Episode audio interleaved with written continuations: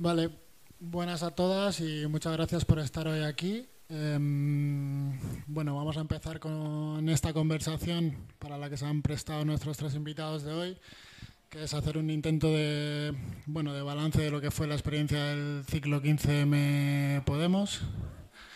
Eh, aprovechando antes de que entremos en la vorágine de la etapa electoral, ¿no? que supuesto, entiendo que el ruido, el ruido comunicativo será mucho más difícil eh, poder tener conversaciones sobre lo que fue, lo que no fue, y, demás, ¿no? Entonces entiendo que es un buen momento para, entendíamos desde la editorial que era un buen momento para poder tener una conversación sobre lo que fue una de las experiencias políticas pues más interesantes, por así decir, desde la época de la transición.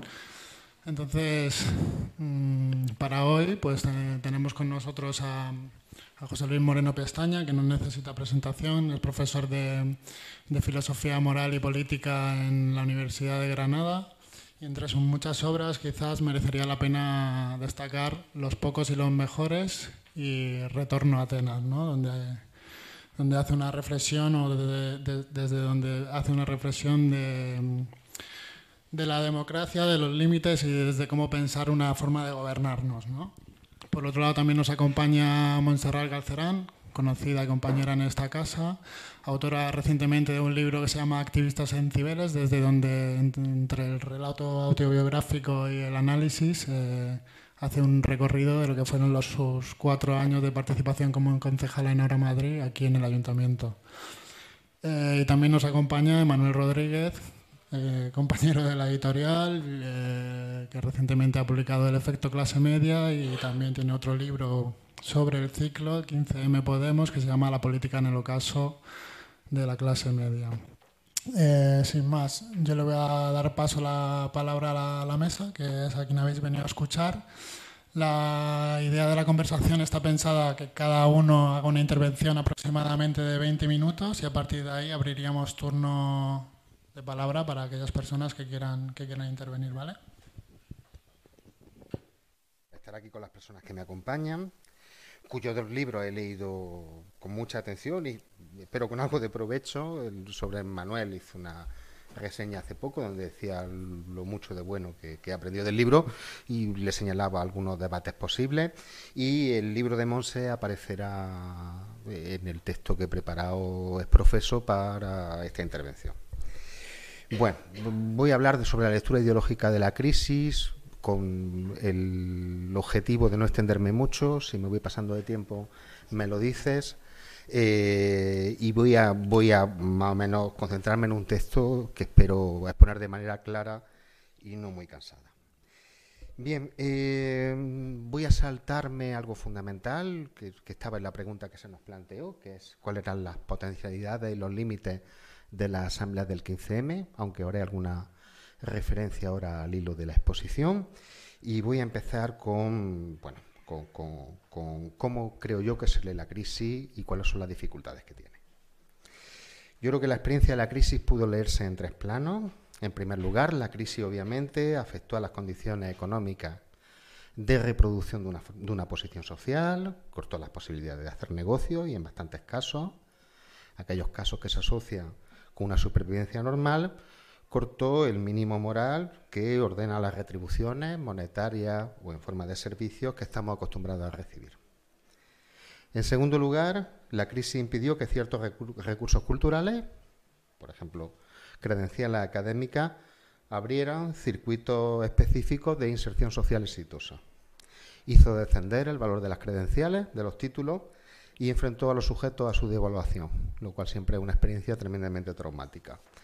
En otros casos, eh, impidió el acceso a las credenciales académicas, ya sea por el alza de los precios universitarios o por la nueva exigencia de, de vida que impuso la crisis económica. Las personas no podían aplazar, perseguir un trabajo o no podían compatibilizar sus estudios con el trabajo.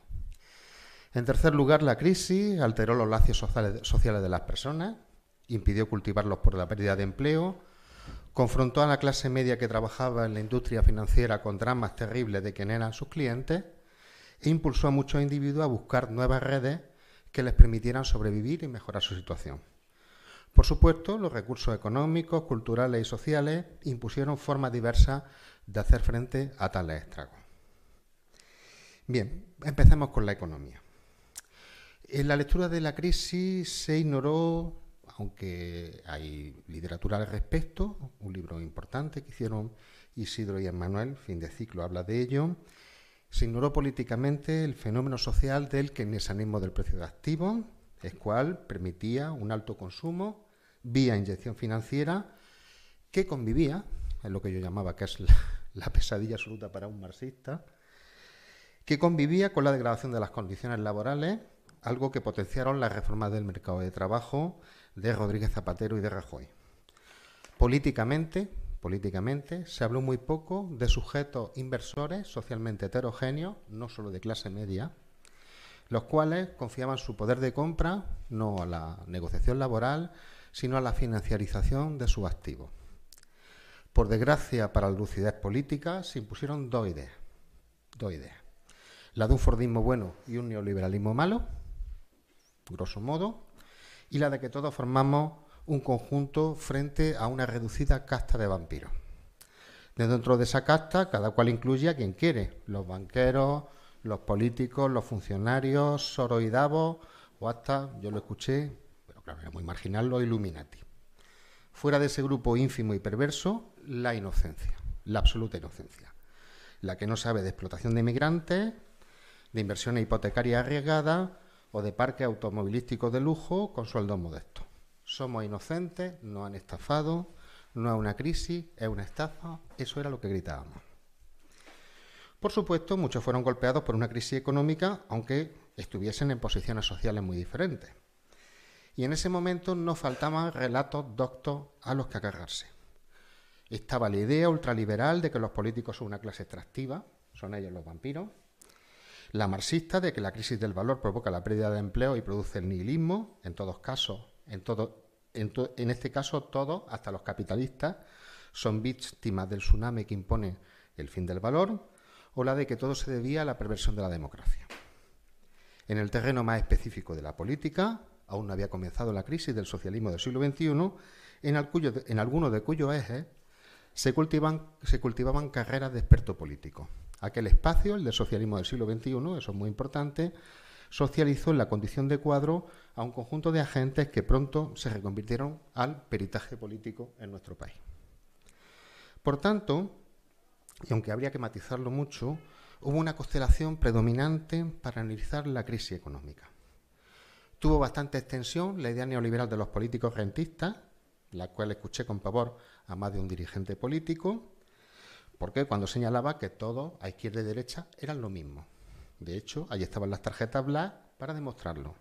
No estaban en ellas políticos conservadores, socialdemócratas y comunistas, evidentemente. La acusación era muy grave y pronto la castaría la derecha, empezando a acusarles a ellos, a los dirigentes del cambio, de beneficiarios de la corrupción política en Ecuador o Venezuela de que los peores agentistas de la política eran los izquierdistas asesores en Latinoamérica es absolutamente falsa. Tanta como la de que todos los políticos eran rentistas o la idea espantosa de que la democracia puede, puede funcionar sin salvaguardar económicamente a los representantes públicos. Me acuerdo de un debate que tuvimos, que hubo en aquella época acerca de si, de si los sueldos de los políticos eran muy, muy, muy grandes o no. Yo me acuerdo de, discutir y de sacar la idea de que, bueno, en Atenas, cuando había democracia, lo primero fundamentalmente era pagar a los cargos públicos, el asunto del mixto, de eso discutíamos entonces. Por lo demás, se incrementó un conocimiento y un enorme interés por la tradición marxista. La resurrección de un cierto Marx, sobre todo el del Capital, fue una enorme victoria porque permitió extender el conocimiento de un clásico obliterado por el consenso liberal de los años 90 y 2000, donde muy poca gente podía meter, a Marx en una conversación académica o simplemente culta. Eso es eh, una enorme ganancia porque sin el capital estamos tan huérfanos intelectualmente como nos quedaríamos sin el segundo sexo de Simone de Beauvoir, la distinción de Bourdieu o clases de Erion y. Nada más, lo cual es mucho. Más desgraciadamente, la nueva escolástica alrededor de Marx, muy vinculada a la particular inserción de Marx en las facultades de filosofía española, tendió a pasar por encima de todo cuanto vuelve a Marx claramente insuficiente. De este modo, Marx fue una pantalla e incluso un instrumento de ceguera colectiva. Marx, un autor del 19, obviamente, fue particularmente consciente de la complejidad social y política de las formaciones sociales capitalistas. Pero incluso esos hallazgos tal vez no se comprendan demasiado bien leyendo el Capital o leyendo el Capital de una cierta manera y necesitan encontrarse en textos políticos eh, desde el 18 primario de Luis Bonaparte hasta los trabajos sobre la Comuna de París. Sucede que Marx, sociólogo y crítico, sociólogo y crítico político, no ayuda mucho a extraer lecciones generales. En el Capital, Marx ayuda a comprender las desigualdades asociadas, dicho muy rápido, a la condición trabajadora, pero no ayuda mucho a comprender la competencia horizontal para cerrar mercado y apropiarse de bienes bajo el paraguas de la exclusión cultural de otros. Asunto este que ha sido fundamentalmente tratado por la tradición beberiana. las páginas en Economía y Sociedad sobre las comunidades económicas abiertas y cerradas y sobre el cierre social son clásicas en este sentido.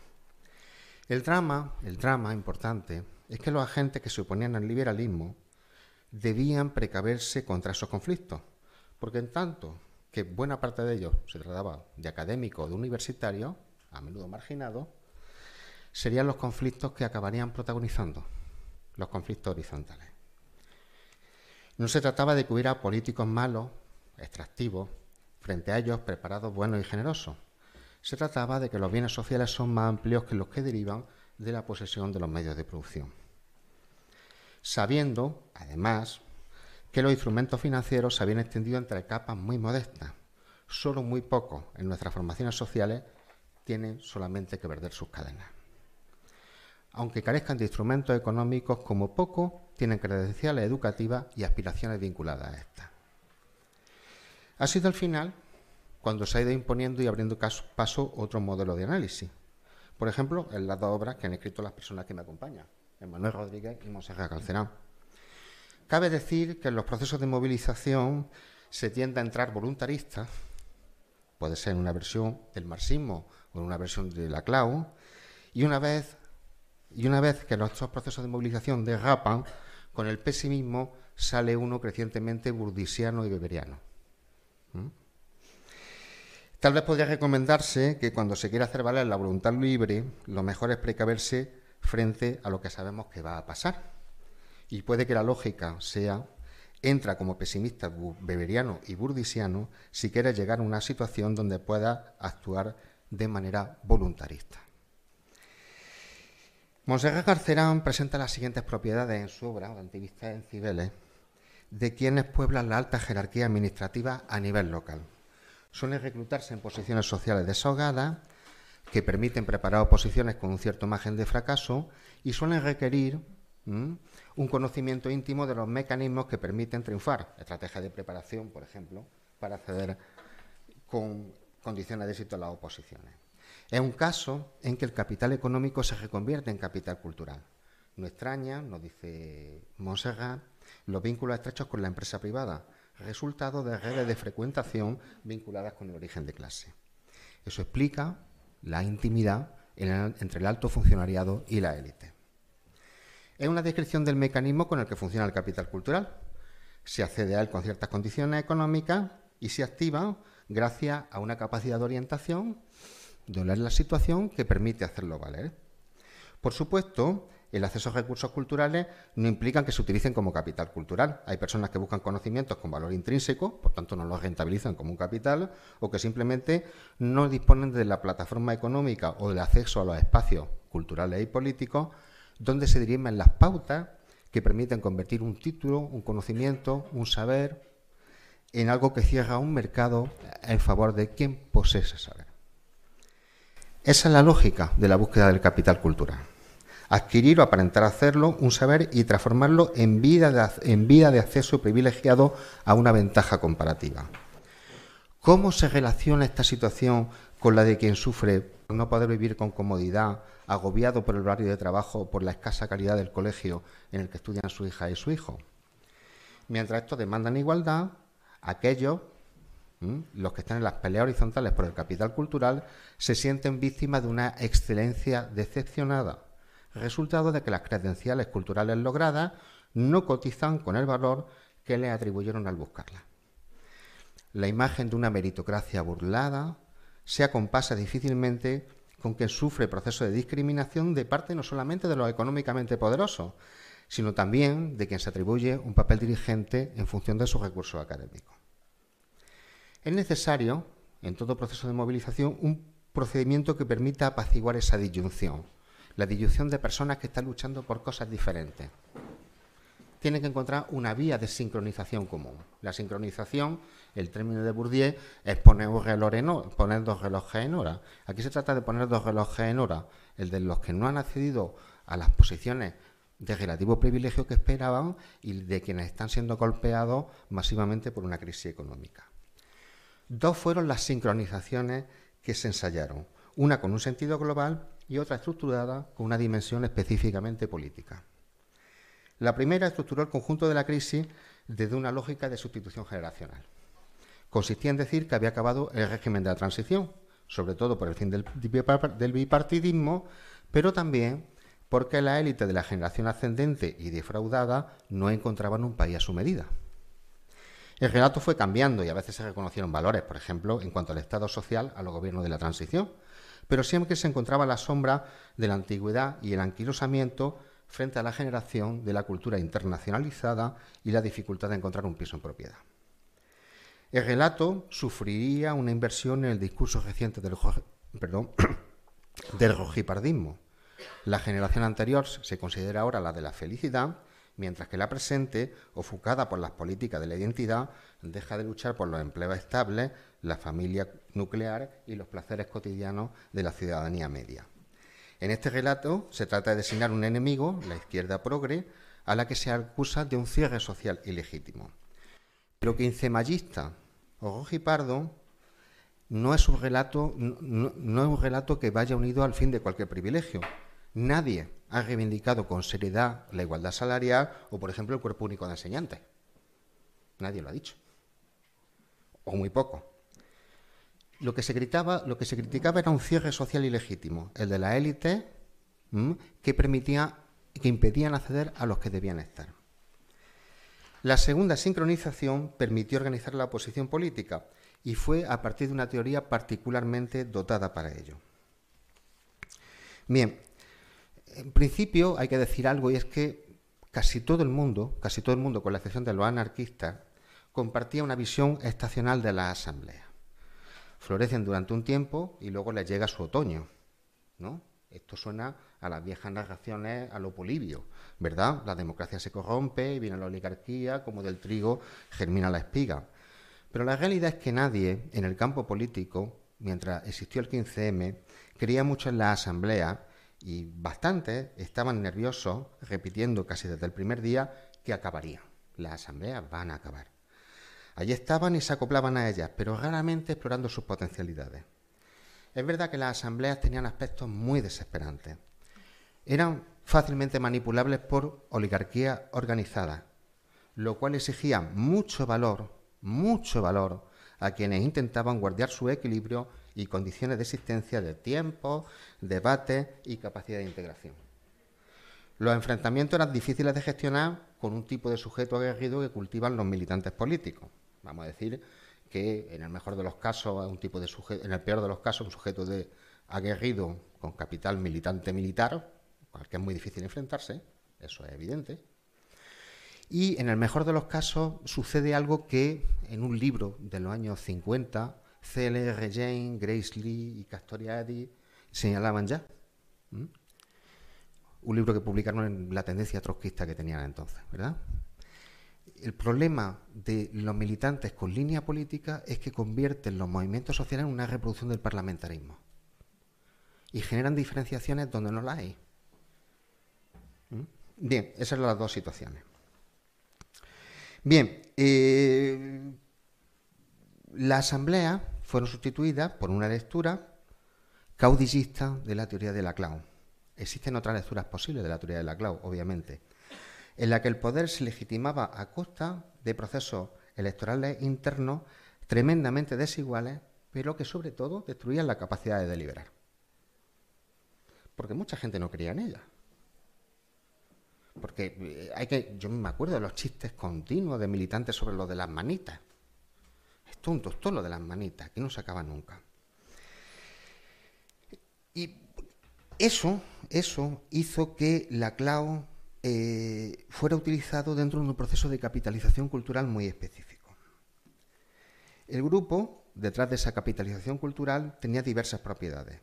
Una era un, grupo con larga trayectoria en las consultorías políticas, tanto en España como en Latinoamérica.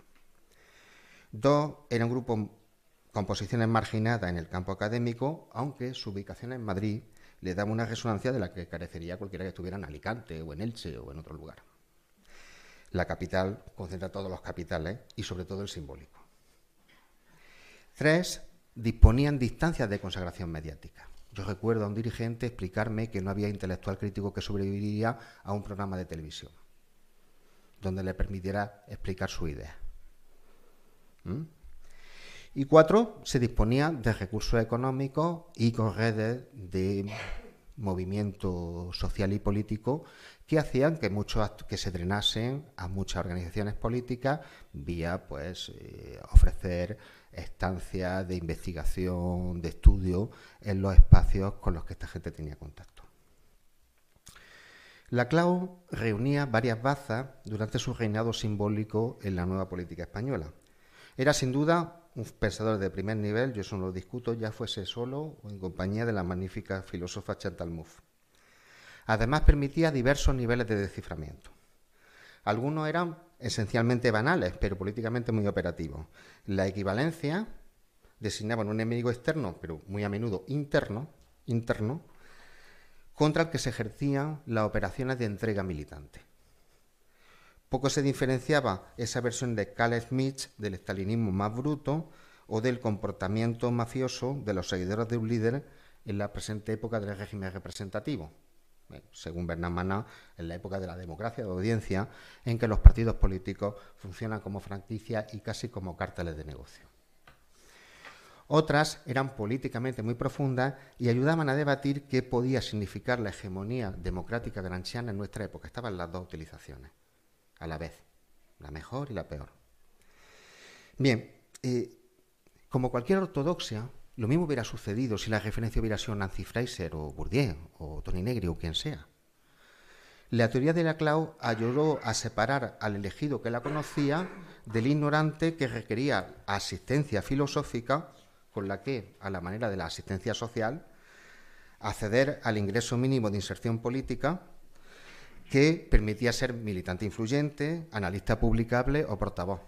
Yo recuerdo situaciones extraordinariamente, mm, vamos, donde habría que haber tenido talento literario sobre cursos de desciframiento del lacanismo, útiles políticamente, etcétera, en los lugares más dispersos de nuestra geografía. Rápidamente tendió a, a, subordinar a otras candidatas posibles a teoría directriz, como la de Negrijar o la republicana. Yo me acuerdo que conocí a Pablo Iglesias de que nunca había oído hablar en la presentación de la mirada republicana, un libro de Andrés de Francisco. Sin embargo, el republicanismo y Negrijal rápidamente quedaron marginados. Es interesante preguntarse por qué. Bien, eh, hay cosas importantes, una pequeña llegada a la Asamblea del 15M, comparado con esto. La Asamblea del 15M vincularon la política con la reproducción social de dos maneras. Por una parte, permitieron a mucha gente cooperar a partir de una pluralización de las competencias reconocidas como útiles. Abrieron el espacio de competencias diferentes que se empezaron a considerar como útiles. Había personas que se especializaban en gestionar conflictos, en organizar el día a día de la asamblea, otras que deliberaban sobre procedimientos, eso sacaba muy de crisis a los militantes, y otros que tenían cultura política militante. Lo importante es que permitían la integración en un espacio común y permitían que nadie se sintiera un imbécil porque había un lugar para él. Había una pluralización de las fuentes simbólicas de gratificación, podríamos decir. Gracias a ello, proponían una materialización concreta de lo que en la filosofía política contemporánea se, llama el consenso entrecruzado, es decir, ayudaban a convivir en un espacio común evitando las polarizaciones destructivas. Eso lo hacían las asambleas. Aunque sobre tal papel civilizador de las pulsiones políticas habría mucho que pensar, nuestras élites políticas en decidieron que se trataba de una visión seráfica y habermasiana de la política, poco menos que ridícula, y que era necesaria una actividad más dura, más peligrosa, un, revival maquiavélico o maquiaveliano importantísimo. Habría que polarizar por doquier como condición de la homogeneidad del propio campo. Por otra parte, la Asamblea fue un intento de integración social y ayuda mutua por medio de la política, lo cual, como señalé antes, permitió dar salida, por ejemplo, a una cultura terapéutica que nuestra generación conoce muy bien. Eh, eso hace que la, que, la Asamblea generase un espacio donde el fracaso social se podía vivir de manera amable. Yo no sé cómo, cómo influyó eso en datos que recoge Ignacio Urquizo en un libro que se llama La crisis de la representación en España. Entre 2011 y 2012, una mayoría de ciudadanos piensa que los partidos no permiten que la ciudadanía participe en política y aumenta enormemente, sin ser mayoría en 2012, el conjunto de personas que piensan que puede haber democracia sin partidos políticos, lo cual, como acertadamente señala Urquizo, es una novedad enorme. Asciende enormemente las personas que responden sin, sin partidos políticos puede haber democracia. No sé cómo influyó en ello la experiencia de la Asamblea. Los efectos de integración social de la política, los, efectos que permiten sobrevivir por medio de la participación política son muy importantes, y aún más en una época de crisis. La crisis, en un libro que vamos a sacar, eh, colectivo, que coordinamos Jorge y yo, que se llama Todo lo que entró en crisis, sale en una entrevista, provocó enormes daños relacionales. Hizo hundirse las redes sociales de muchas personas. La vida cotidiana se desertizó por carencia económica o porque se perdieron los contactos. Fue una crisis enorme de las redes sociales cotidianas. En ese contexto, la efervescencia política ayudó a encontrar amistades y en ocasiones gente, yo me acuerdo muy bien, que te prestara 20 euros para llegar a fin de mes. Era algo constante. Era algo que, producía, digamos, una vinculación constante en el grupo donde yo me movía. También, por supuesto, personas con las que compartís tu fragilidad, algo que el politicismo despreció hasta hoy. Hasta hoy. En que Íñigo Errejón, dicho sea en su honor político, empezó a hablar de la salud mental y, ha llegado a haber hasta una huelga estudiantil sobre la salud mental, lo cual es fuertemente significativo y muchos referentes políticos hoy en Twitter nos ofrecen escenas cotidianas de su fragilidad psíquica. Bien, eh, voy a ir rápido. el ascenso de alternativas políticas críticas permitió a la generación que no había logrado insertarse exitosamente con los títulos académicos colocarse en disparaderos que permitieron el acceso a bienes públicos. Dado que la puerta de entrada eran las elecciones primarias, era importante llegar a ellas conectándose con quien tiene el recurso. Monserrat Calcerán ofrece en su obra ejemplos tremendos y devastadores de transformación política. Personas que atacan a los centros sociales de los que procedían. Ahora la pregunta es, ¿es que ya no funcionaban ya de algún modo esos centros sociales como puertas de entrada a la política y a la cultura? Dentro de un proceso de mimetización creciente con la élite. ¿Cómo es posible, y ya acabo enseguida, que eh, una cultura granchiana unida necesariamente a la clown favoreciese este tipo de transformismo? Sugiero que debido a una ausencia de reflexión sobre lo que significa una vinculación orgánica, y aunque reflexiones acertadas sobre lo que es una vinculación orgánica se encuentran en Gramsci, considero que existe una vía más profunda para analizarla, la del siempre muy poco seductor, pero muy profundo Emil Durkheim. Cuando leemos cómo se construyen las candidaturas políticas en las memorias que se están publicando, quedamos sobrecogidos. Son estructuras de redes sociales que sacan a los individuos de militancias radicales o incluso puristas y que los sitúan en el centro de espacios institucionales. Dado que se trata de contactos personales, eh, eh, eso hizo que durante el tiempo de cristalización de la nueva política, incluida la más crítica, quienes lo vimos en provincia, conocimos el desarrollo de figuras de correo y dile que iban y venían continuamente entre las provincias y los centros donde se decidían las cosas en Madrid. Todo ello animado por la tesis, abracadabrante para Granchiano, de una actividad frenética electoralista, electoralista que, como una guerra relámpago de movimientos, acabaría con una victoria electoral o institucional.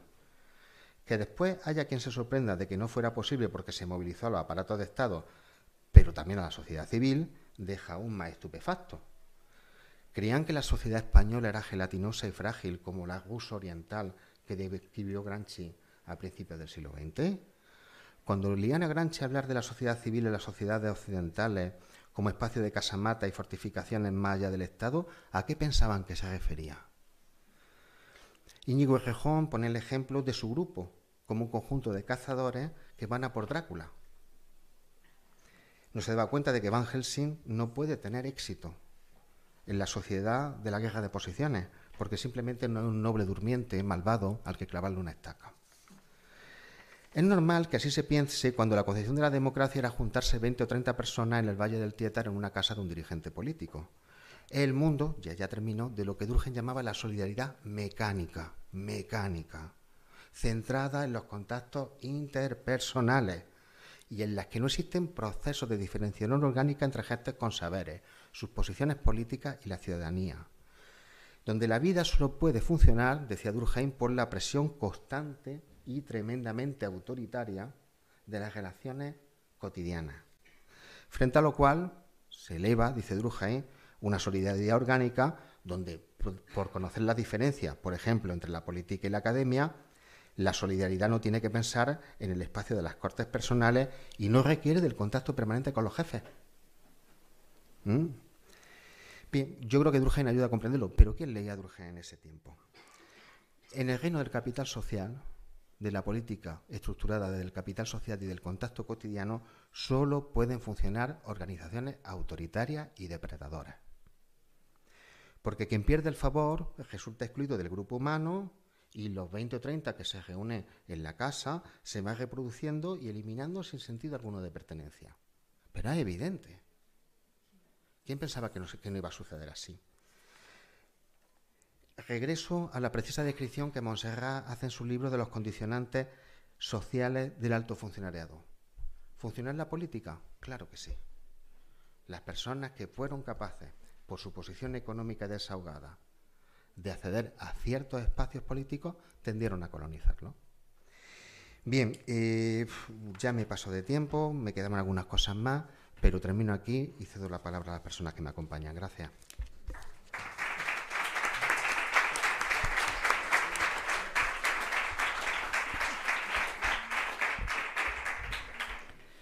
Muchas gracias, José Luis. Eh, muchas gracias a Trafis por haber organizado este acto y muchas gracias a todas las personas que habéis venido, que me siento muy feliz. Hay caras conocidas, personas que tenéis responsabilidades en este momento todavía. Me siento muy contenta y muy acompañada en esa presentación. Eh, bueno, mi intervención va a ser muy distinta porque obviamente yo vengo a hablar de mi libro. Entonces, mm, quiero, pero bueno, sí quiero comentar algunas cosas, sobre todo pues para, yo qué sé, para hacerle un lugar. Eh, lo primero, esta es una, pretende ser una reflexión sobre lo que fue la experiencia de Ahora Madrid, o sea, está localizado en Madrid, en nuestra experiencia, sabéis que fui concejala del grupo durante cuatro años y está, eh, claro, mm, datado, ¿no? O sea, del 15 al 19 prácticamente, ¿no? O sea, hay alguna referencia pues a nuestro común amigo Laclau y al 15M y sobre todo al principio lo que eso representó, pero me centro sobre todo en la experiencia eh, del ayuntamiento o de mi presencia en el ayuntamiento. Eh, sobre todo porque pensé que era importante plasmar por escrito esa experiencia, como también para dar quizá un acicate a otras personas de otras ciudades que podrían también contarnos sus experiencias. O sea, no en balde recordáis la cantidad de candidaturas municipalistas que ganamos en el año 2015. Y eso es algo que ha quedado ahí un poco como un agujero, ¿no? como algo que pasó, pero que yo creo que no ha entrado todavía en, en una reflexión colectiva y a mí me parece importante. Y si eso sirviera para que otras personas pues, se animaran, eh, me parecería maravilloso, ¿no? Porque, claro, hay personas que tienen experiencias que yo no tuve, pues en el ayuntamiento, en el congreso, en, instituto, en institutos públicos, etc. Y me parecería muy interesante que todo este saber sobre lo que representan las instituciones en ese capitalismo contemporáneo eh, pues fuera puesto al, al, servicio del común, por decirlo así. ¿no? Sin embargo, es un texto que es un texto situado, como he dicho, eh, tanto local como temporalmente, y es un texto de parte. O sea, no pretendo impartir enseñanzas a nadie, ni hacer un análisis objetivo de lo que fue, ni ponerme por encima como si tuviera una visión que no tuve ni tengo. O sea, es de parte, o sea, es mi experiencia, lo que yo viví, los problemas que veo y, a ser posible, si eso puede servir para posteriores eh, intentos municipalistas que bueno, espero que en algún momento ocurran. También quería invitar al lector a una lectura abierta del texto, porque claro, es fácil a balón pasado, eh, como decir, pues no había nada que hacer, pues fuisteis unos ingenuos, pues eh, ¿no? todo el pescado estaba vendido desde el primer mes, eh, bueno, ese tipo de lecturas. Yo me di cuenta al cabo de dos semanas, ese tipo de cosas. Y sin embargo, eh, yo quería que el lector, de ahí también el introducir la, parte de diario, yo llevaba un diario durante esos días, no están todas las entradas, ni muchísimo menos, pero sí aquellas que a lo mejor podrían ser más interesantes, para que se viera que era un proyecto abierto, no sabíamos lo que iba a pasar. Gran parte de las personas, por no decir todas, eh, menos algunas, no teníamos ninguna experiencia en la institución, pero ni la más mínima, Jamás se nos había ocurrido eh, que íbamos a ocupar esos sitios. Eh, la institución es completamente externa a nuestros modos de hacer y, entonces había como una mezcla entre esperanza, desesperanza, eh, ilusión en algún momento, intentos de tirar la toalla, o sea, hasta el final siguió, desde mi punto de vista, siendo un proceso muy abierto entrábamos en un territorio desconocido, eh, seguimos manteniendo alguna esperanza de que eran posible hacer determinadas cosas, al menos en Madrid hasta finales de 2017. Yo creo que ahí el, punto de inflexión fue eh, la destitución de Carlos Sánchez Mato, que bueno, no, podía venir, lo siento, porque me hubiera mucho gustado que, que estuviera. Y hasta el final parecía que que era algo posible. Yo creo que algunas de las personas que todavía están, ¿no? Eh, incluso compañeras o compañeros de Podemos que están en ministerios y sitios pues todavía con mucho más responsabilidad de la que tenemos nosotros, a lo mejor siguen teniendo esa esperanza. ¿no? A pesar de todo, hay que mantener el tipo. Se puede. Bueno, es algo que dejo ahí, pero quería que la lectura no fuera una lectura desde el principio, mire usted qué fatal salió. Y, y, apriétese el cinturón, sino que fuera una lectura como que el lector se fuera metiendo también en, esa, eh, en ese proceso, en esa experiencia eh, que fue una experiencia inédita para muchas personas y yo creo que muy interesante. Eh, claro, en nuestro caso, la figura política de la alcaldesa, de Manuela Carmena, que sale en algunas de, las páginas del libro, fue capital.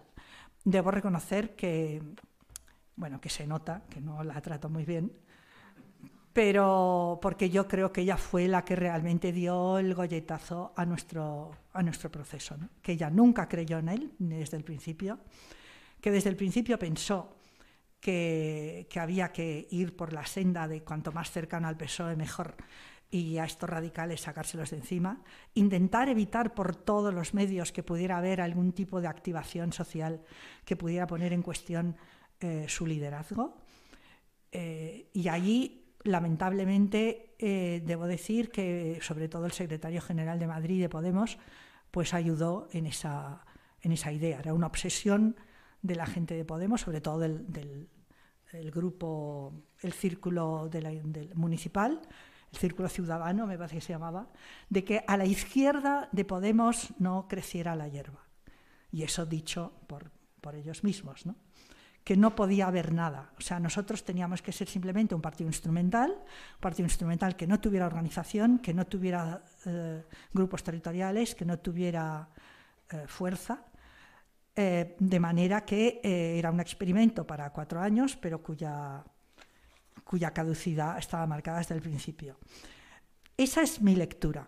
Eso no significa que no hubiera compañeros y compañeras de Podemos que participaron en, el proceso, algunos se dejaron la piel, sin duda ninguna, eh, pero sin embargo yo creo que la actitud por parte del grupo político, del, partido político Podemos eh, y de la lideresa, de, la alcaldesa, fue de mantener siempre el control, que eso no se desmandara, que el, peligro mayor era que ahí eh, hubiera desmadre, ¿no? hubiera caos, hubiera, pues eso, grupos mm, por su cuenta, hubiera posiciones radicales, la enemiga contra Ganemos era total, cuando sin embargo Ganemos había llegado con Podemos a un acuerdo para crear ahora Madrid, ¿no? Es decir, bueno, los que estuvisteis, que algunos estuvisteis en todo el proceso recordaréis, ¿no?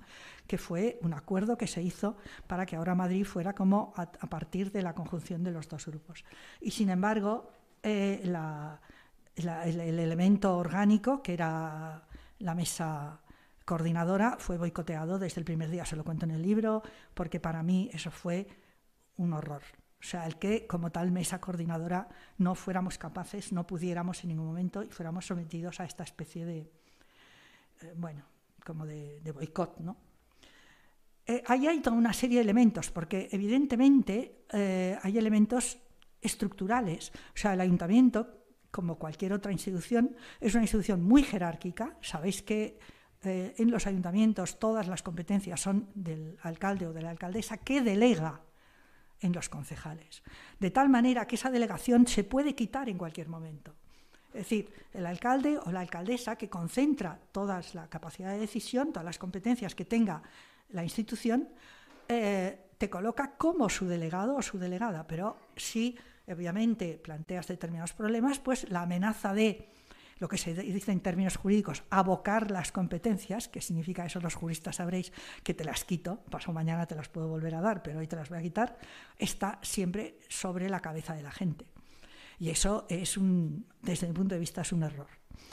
Luego, la distinción de competencias es un espanto, porque, eh, claro, yo no sé si a lo mejor muchos de vosotros diréis soy una ingenua, pero el reparto de las competencias, la estructura administrativa de las instituciones públicas es lo más irracional que uno se pueda imaginar.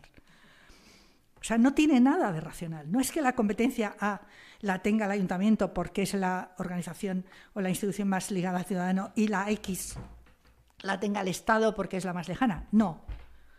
Por poneros un solo ejemplo, la distinción entre los concejales de distrito y los concejales de área, de tal manera que solo los de área forman parte de eh, la Junta eh, de Gobierno y los de distrito no. Es algo que se inventó el señor Gallardón en su pelea con Esperanza Aguirre para poner a los aguirristas en los distritos y a los suyos en la Junta de Gobierno. Claro, cuando nosotros llegamos al ayuntamiento y nos enteramos de que los concejales de distrito no estábamos en la Junta de Gobierno, pues nos quedamos atónitos y dijimos, pero bueno, y eso no, eso es eh, el organigrama, lo cambiaremos. Por supuesto, ya os podéis imaginar que no se cambió. Pero claro, uno dice, eso tiene una lógica, pero no es una lógica racional, no es porque, no, es una lógica, en ese caso, de parte. A Gallardón le interesaba eso. ¿A Manuela también le interesaba eso? Pues a lo mejor también. Porque curiosidades de la vida, los concejales de área pues fueron mucho más carmenistas que los concejales de distrito, que por supuesto estábamos fuera de la Junta de Gobierno y no nos enterábamos de la visa a la media. ¿Ese es un funcionamiento democrático? Desde mi punto de vista, no. Entonces, yo creo que no es pensable trabajar por democratizar una sociedad en instituciones que son antidemocráticas, en su estructura interna por el verticalismo, por la distribución de competencias, por las formas de los ordenamientos y las ordenanzas, por las normativas, por la distinción entre quien decide y quien hace, etcétera, etcétera. Bueno, yo me enrollaría muchísimo. Solo os pongo otro ejemplo. Hasta tal punto llegaba la distinción entre áreas y distritos que los funcionarios la tienen absolutamente interiorizada no sé si hay por aquí algún funcionario del ayuntamiento, pero si lo hay, me dará la razón, que cuando desde las áreas deciden una cosa, el funcionario del ayuntamiento considera que él es el ejecutor, pero no codecide, sino que simplemente ejecuta. Y entonces algunos funcionarios, por ejemplo, una de las secretarias del departamento, que era una tía muy maja, venía y decía, nosotros somos los remeros. Entonces hay que poner la gente a remar, porque nos han dicho que vamos para acá. Vale, pues para acá quiere decir pues sacar lo que sea, un proyecto de lo que sea. Pero no hay ninguna concepción por parte del funcionariado de base de los organismos, al menos en el ayuntamiento que yo conocí, de que cooperan en la gestión. Más bien es una actitud como defensiva. Nos mandan y nos mandan todos los marrones posibles. Porque, y eso hay que tenerlo en cuenta, y eso Ayuso lo hace maravillosamente, la cuestión es quién se come el marrón. Yo no me lo quiero comer y te lo vas a comer tú, que eres el Estado, o que eres el ayuntamiento, o que eres quien sea. Pero el problema es cuando el marrón va bajando y por tanto al final te lo acabas, ¿quién se lo acaba comiendo? La administración local, que es la última de todas. Y esa concepción jerárquica, desde el Consejo de Europa y el Parlamento Europeo hasta el último ayuntamiento del último pueblo, es algo que a mí me, me sigue provocando estupor. O sea, ¿cómo es posible? Además hay un término que ellos usan, que es el de trasladar. Es que yo traslado. ¿Qué es lo que traslado? La decisión que ha tomado el Consejo de Europa, o la, decisión que me viene del Parlamento Europeo, o la que ha tomado eh, el Parlamento, o lo que ha tomado la Diputación, o lo que ha tomado no sé quién. Y yo la traslado y la ejecuto sobre mis ciudadanos, que son, mm, bueno, teóricamente somos ciudadanos, pero en la práctica somos súbditos.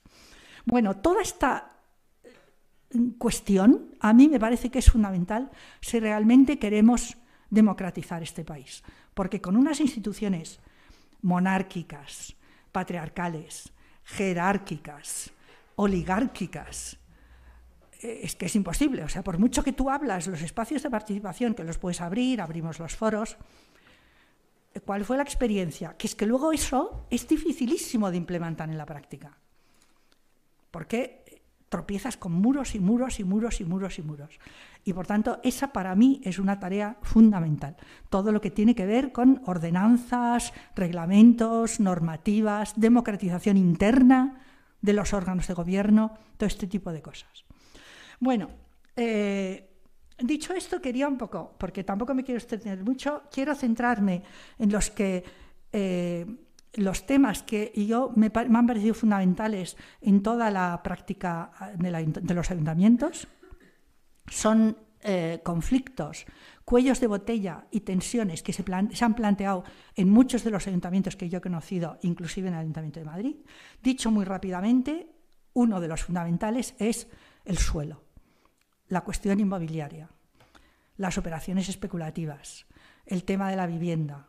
O sea, las ciudades son entendidas por nuestras élites, por las élites que nos gobiernan, como espacios para hacer negocios inmobiliarios. Y punto y basta. Y eso está asumido hasta tal punto por muchos de nuestros representantes que nadie pone en cuestión el que una operación urbanística, como el desastre de la Operación San Martín, pero muchas otras, pueda ser puesto en cuestión sino que, bueno, los negocios son los negocios, eso va a dar dinero, es una inversión, es una gran inversión, es un gran proyecto, etcétera, etcétera. Nosotros tuvimos varios, el paseo de la dirección en Tetuán, el taller de artillería ahí en, ¿cómo se llama esta calle? Bueno, al lado de Cuatro Caminos, las, las estaciones del metro de Cuatro Caminos, los desarrollos de campamento, etcétera, etcétera. Y eso era una constante. Lo fundamental en urbanismo es tener a alguien que esté a bien con las grandes promotoras. Y el jefe de todas las promotoras, ¿sabéis quién es?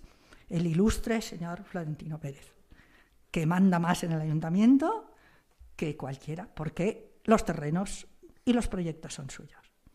Segunda cuestión, servicios sociales y el desprecio a los pobres. O sea, lamentablemente vivimos en una sociedad en la que los servicios sociales siguen teniendo una concepción patriarcal y paternalista. Los pobres son temerosos porque se van a gastar el dinero público en cualquier cosa. O sea, van a comprar cerveza o, o yo qué sé. O sea, no se van a conformar con el pan, sino que van a querer tener algún tipo de lujo. Y entonces, en un argumento muy perverso, que no se usa para Florentina Pérez, se usa el tema del dinero público. Es que es dinero público. Tú dices, claro que es dinero público, pero por eso mismo. Porque estas personas, a través del IVA, de los impuestos, de los IBIs, etcétera, están pagando. Luego, ¿qué menos que se reapropien de una pequeña parte? Bueno, eso en servicios sociales, es verdad que hay gente que hace un trabajo increíble, pero es muy difícil. Tercera cuestión, el tema de participación y los diversos sentidos de la participación. Porque, como he dicho, con una estructura tan absolutamente antidemocrática, si tú abres la participación, la participación se te llena de gente que lo que quiere es que hay de lo mío. O sea, yo no vengo aquí a discutir, a lo que vengo es qué pasa en la Plaza de España con los hoteles, qué pasa en, eh, en, Azca con las empresas. Es decir, la participación se convierte en un espacio de lobistas y un horror, como os podéis imaginar. O sea, el tema de la participación hay que darle una vuelta. Las guerras culturales, que como buenos marxistas, pues pensamos que la cultura está de más, y no. O sea, la cultura forma parte de la construcción de la política y de la subjetividad. Y las guerras culturales en Madrid fueron algo increíble, pero cito el caso de Zaragoza. A Santi Esteve le, eh, quisieron reprobar porque se había comprado un fijapelo. Bueno, él tiene el pelo un poco así. Son cosas incomprensibles. O sea, ¿cómo y sin embargo, eso cala y cala, los medios de comunicación lo repiten y lo repiten y lo repiten, hasta que eh, es un horror. Las remunicipalizaciones, que tienen su qué, porque no todos los trabajadores están de acuerdo en remunicipalizar y pasar a ser trabajadores municipales, y ahí los sindicatos pues tienen también mucho que decir. Un municipalismo futuro tiene que contar con los sindicatos, si no vamos al desastre.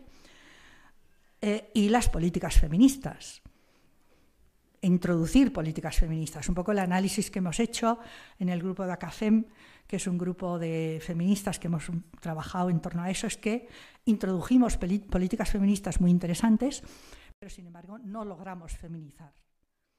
Y que por otra parte, el que haya una mujer al cargo como lideresa no garantiza que haya políticas feministas. O sea, puede parecer que sí, pero no. Bueno, voy terminando. Al final intento reunir algunos de los puntos importantes de los límites del poder local, los que yo experimenté en primera persona y los que han experimentado otras candidaturas en otros sitios, porque sabéis que el municipalismo sigue. Y la pregunta final, que un poco os la dejo sobre la mesa, es, ¿tiene futuro el municipalismo? ¿Fue simplemente una expresión de esa crisis que hablabas tú, de ese eh, antipartidos de ese deseo de una política distinta, fue una flor efímera, volverá.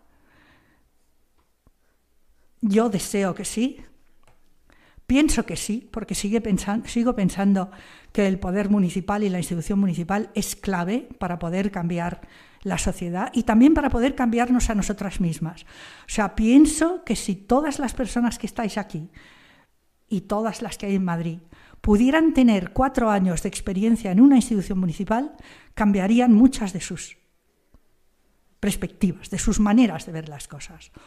Porque es un espacio fundamental en la gestión de la vida en común.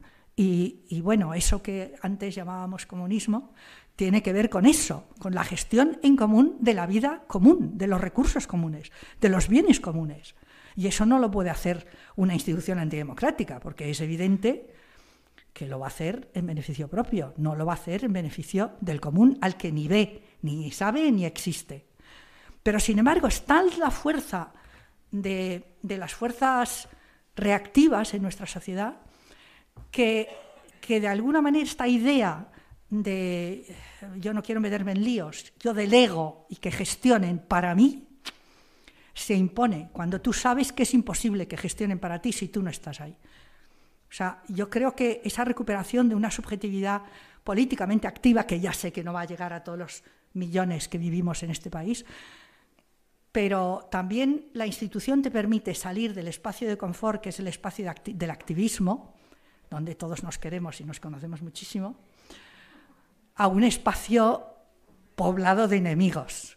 No sé si de dragones, pero en cualquier caso de serpientes y de lagartos. O sea, de una gente insufrible con la que tienes que tratar a diario. Entonces, esa experiencia, la sociedad no es un espacio eh, amable, sino un lugar de lucha y muy difícil. Creo que es una experiencia que las personas que hemos pasado por las instituciones se nos ha quedado grabada a fuego. Bueno, muchas gracias y le paso la palabra a...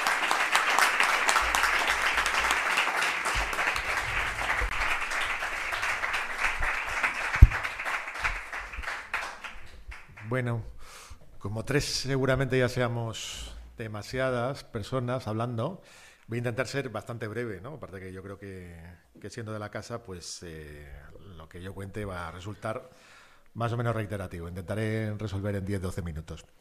Em, la idea de una discusión abierta sobre el 15M incluida la experiencia municipalista, entendiendo que el ciclo que se abre en 2011 aguanta más o menos hasta hoy, probablemente yo diría que se ha cerrado ya hace tres o cuatro años y que estamos en una zona de impasse y que viene algo completamente nuevo, ¿no? Y que eso es precisamente lo que interesa a la hora de revisar el 15M. Eh, en cualquier caso, las tres o cuatro preguntas que yo me formularía sobre el 15M serían las siguientes. La primera es, es, la más compleja de todas. Es qué fue el 15M y qué fue el ciclo 15M Podemos, ¿no? ¿Qué es el 15M?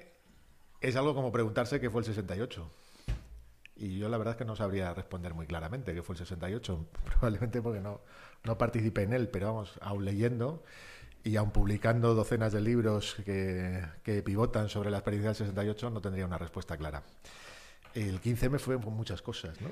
Fue una especie de insurrección democrática y pacífica, y yo creo que eso se debe reconocer, que tiene un elemento de verdad, porque es así como se presentó y así como se explicó públicamente fue un acontecimiento político en el sentido de como muchos pues hablarían de un acontecimiento como algo que irrumpe, inaugura algo, un tiempo nuevo, y en cierta medida parece ex nihilo, o sea, como de la nada, ¿no?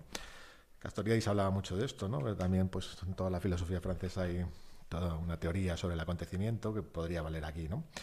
Eh, fue un momento populista, eso lo explicaba muy bien Errejón, ese momento populista donde parece que eh, lo que eran las categorías de representación se rompen y el pueblo se unifica contra una oligarquía. Bueno, eso podría ser discutible. Fue una revolución democrática. Si fue una revolución, desde luego fue fallida. Yo creo que eso podemos estar de acuerdo, ¿no? Y fue algo más. ¿eh? Y ese algo más para mí es lo que más me interesaría discutir. La segunda pregunta es por qué el 15M acaba en la experiencia Podemos y en las especialidades de institucionalización. Mm, que incluiría también el municipalismo. Yo creo que Podemos y municipalismo son dos variantes. Los municipalismos, en algunos casos, pues podríamos considerar que son variantes más avanzadas, más democráticas y tal, pero que yo no las desligaría del proceso de institucionalización. Antes Monse lo comentaba, ¿no? Una frase que se ha repetido mucho, ¿no? Que es eh, la de los participantes en el ciclo es, eh, y de los nuevos políticos fue nos dejamos la piel, ¿no? Eso se ha repetido tantas veces que parece que uno está atendiendo siempre a gente que se ha autodesollado permanentemente en ese, en ese proceso, ¿no? Pero en cualquier caso se dejó la piel de una manera que fue mucho menos eh, brutal que lo que han sido otras experiencias políticas, ¿no? Si uno observa el ciclo de institucionalización del 15M, pues eh, realmente lo que es agotar un capital político que allí se genera, o un, si queréis un, un proceso de innovación política que allí se genera, de conflictos, de luchas, de experiencias, etcétera, en un proceso realmente corto. O sea que si uno lo compara, si queréis, con el gran ciclo revolucionario de los años 10, 20, 30, pues allí la piel era, más gruesa y, cargó, muchos muertos, ¿no? Desgraciadamente, no se trata de reivindicarlo. Pero si queréis una cosa como más reciente, los verdes alemanes o la transición política, la democracia en España. Es un proceso que es más conflictivo, más abroncado, más complejo. Bueno, más complejo no, pero si queréis como de mayores promesas, de mayores expectativas y pues, pues, con resultados mucho menos eh, de rápida extinción, por decirlo así, ¿no? Es decir, que en la pregunta sería, si queréis formularla mal, es por qué el 15M acaba en un proceso conservador de restauración pues tan rápido, ¿no? Mm, Esto es explicar las cosas muchas veces como hacen los historiadores, que yo creo que eso merece la pena, que es explicar los acontecimientos a partir de sus resultados. En cualquier acontecimiento político hay muchos futuros contenidos, pero desde luego si lo quieres explicar tienes que ver por qué da esos resultados y no otros. ¿no? Y esos resultados son los que de alguna manera explicarían porque la propia naturaleza del, acontecimiento 15M y de los procesos políticos que se generan allí. La explicación que más o menos hemos ido probando algunos en discusión permanente partiría de la base de quién fue el protagonista, protagonismo social del 15M. Y el protagonismo del 15M, pues yo creo que se reflejó bastante bien en los medios de comunicación en, la época y tenía unas correspondencias que yo creo que las ha comentado en detalle Pepe, pero que son claras, ¿no? O sea, la composición social del, del, joven o la joven representativa del 15M en, en, 2011 eran pues, los nacidos o nacidas en los años 70-80, entonces tendrían veintipocos, treinta y muchísimos, ¿no? jóvenes si queréis decirlo así, fundamentalmente de composición universitaria, mmm, fundamentalmente también eh, en esa composición universitaria con un claro reconocimiento de que son portadores titulares de un alto capital cultural, y yo creo que cierta medida, pues buena parte del triunfo del 15M fue ese. O sea, es decir, si os imagináis otras figuras de protagonismo social en la época, es decir, si la protesta hubiese estado protagonizada o liderada por otro tipo de sujetos sociales, pues hubiese sido barrida con una velocidad increíble. Imaginaros que fuese una protesta de quillos, de, de yenis y yonis de periferia y tal, pues con qué poco problema se hubiese eso reprimido y sacado las plazas pues a toda velocidad. No sé, una anécdota muy fácil, pues hablando con un compañero de, de Barcelona eh, que tenía contactos con gente de CIU y un alto político de Convergencia, Convergencia Unión de la época, decía, ¿cómo vamos a echar a los chavales de la plaza si está allí mi, mi niña, mi sobrina, mi no sé quién, mi familia? Pues no puedo no puedo hacer eso, no lo puedo hacer por lo menos de una forma tan directa. Y de hecho la imagen que, se proyectaba eh, en la época, en los medios, y que también se reconocía el propio movimiento, ese movimiento emergente, pues era esa. Es decir, aquellos jóvenes que, habían estudiado, que estaban bien preparados, que tenían másters, que tenían eh, pues, eh, idiomas, que muchas veces tenían que emigrar fuera y que desde luego no tenían futuro en el país. Y en tanto representantes del futuro del país, si estos estaban tan mal, pues imaginaros el resto. Es decir, era un resumen del país, ¿no? Y un resumen de lo que es el centro del país, que son las clases medias profesionales, ¿no? En las almas del 15M, y por avanzar un poco más de la pregunta y de cómo la trataría yo de explicar, se hablaba entonces de las almas del 15M, se podía reconocer claramente pues, dos posiciones, ¿no? Una, si queréis, que era radical democrática, la de los ingenuos idealistas, si queréis, la de los fundis, y otra mucho más realista, que yo creo que es la que leen en la situación, pues buena parte de los equipos políticos que luego protagonizarán el proceso de institucionalización, de Podemos en concreto, pues mucho más conservadora. Es decir, que leían la protesta como momento, si queréis, de restauración. Y de restauración no solamente política, es decir, no solamente se denunciaba eh, la democracia en tanto estaba secuestrada por una élite financiera, por unos políticos corruptos, por aquellos que habían roto el pacto social de la transición, Inmediatamente se pasó de la crítica a la transición a lo que sería eh, una crítica muchísimo más matizada, en la cual la transición se recupera como un momento fundante del pacto social que luego las élites políticas la traicionan, sino que también en ese, en ese proceso de lectura y que participa del 15M más bien conservador, se reconoce un alma que es de restauración democrática en un sentido que podríamos llamar propiamente meritocrático. Es decir, ¿Qué hay de lo mío? Lo que me corresponde en este país que no me lo da. Y que esa es un poco la idea que la gente tenemos interiorizada como lo que es la democracia realmente aquí. Es un régimen que reparte con justicia, pero que reparte de forma desigual, según el mérito de cada cual, según lo que haya estudiado, según lo que haya trabajado, según el esfuerzo que haya emprendido, etc. Mm, el hecho de que estas dos almas estuviesen en conflicto y que realmente la radical democrática pues fuese, yo creo que meritocrática, que diga, perdón, mucho más minoritaria, mucho más eh, marginal, que no tuviese esa posición de fuerza, eh, explica también que, que, fuésemos muy poco capaces de radicalizar el movimiento en su momento. O sea, que todo lo que se hizo durante aquellos años era tratar de estirar la situación a ver hasta dónde daba de sí. Esa era la lógica de intervención que teníamos en la cabeza. Es decir, hablar de proceso constituyente en vez de entrar en el gobierno en los dos años posteriores al 15M, en 2012, 2013, cuando surge de Podemos hablar y probar la hipótesis municipalista, es decir, de tratar de recuperar experiencias que sean más participadas y con equipos mucho más locales y que funcionen a través de eh, pues, experimentos políticos mucho más democráticos que lo que parecía Podemos, incluso tratar desde dentro a veces de democratizar Podemos, radicalizarlo, jugar en una lucha pues a veces eh, pues obviamente frustrada de democratizar aquella experiencia con una idea bastante difícil de articular con la de partido movimiento, donde jugaron pues compañeros y compañeras en aquella época, pero en cualquier caso era difícil jugar a esa radicalización porque dentro del propio 15M había una tendencia, una inercia, si queréis, conservadora, restauradora, etcétera. Eso explica también que la solución institucional fuese tan rápida y tan exitosa para mí, sí, que se produjese con no las suficientes contradicciones internas como para haber estirado más el proceso. ¿no? Mm, es decir, pues eh, en el momento que se presenta Podemos hay una interiorización muy rápida por parte de sectores amplísimos del, movimiento de que el,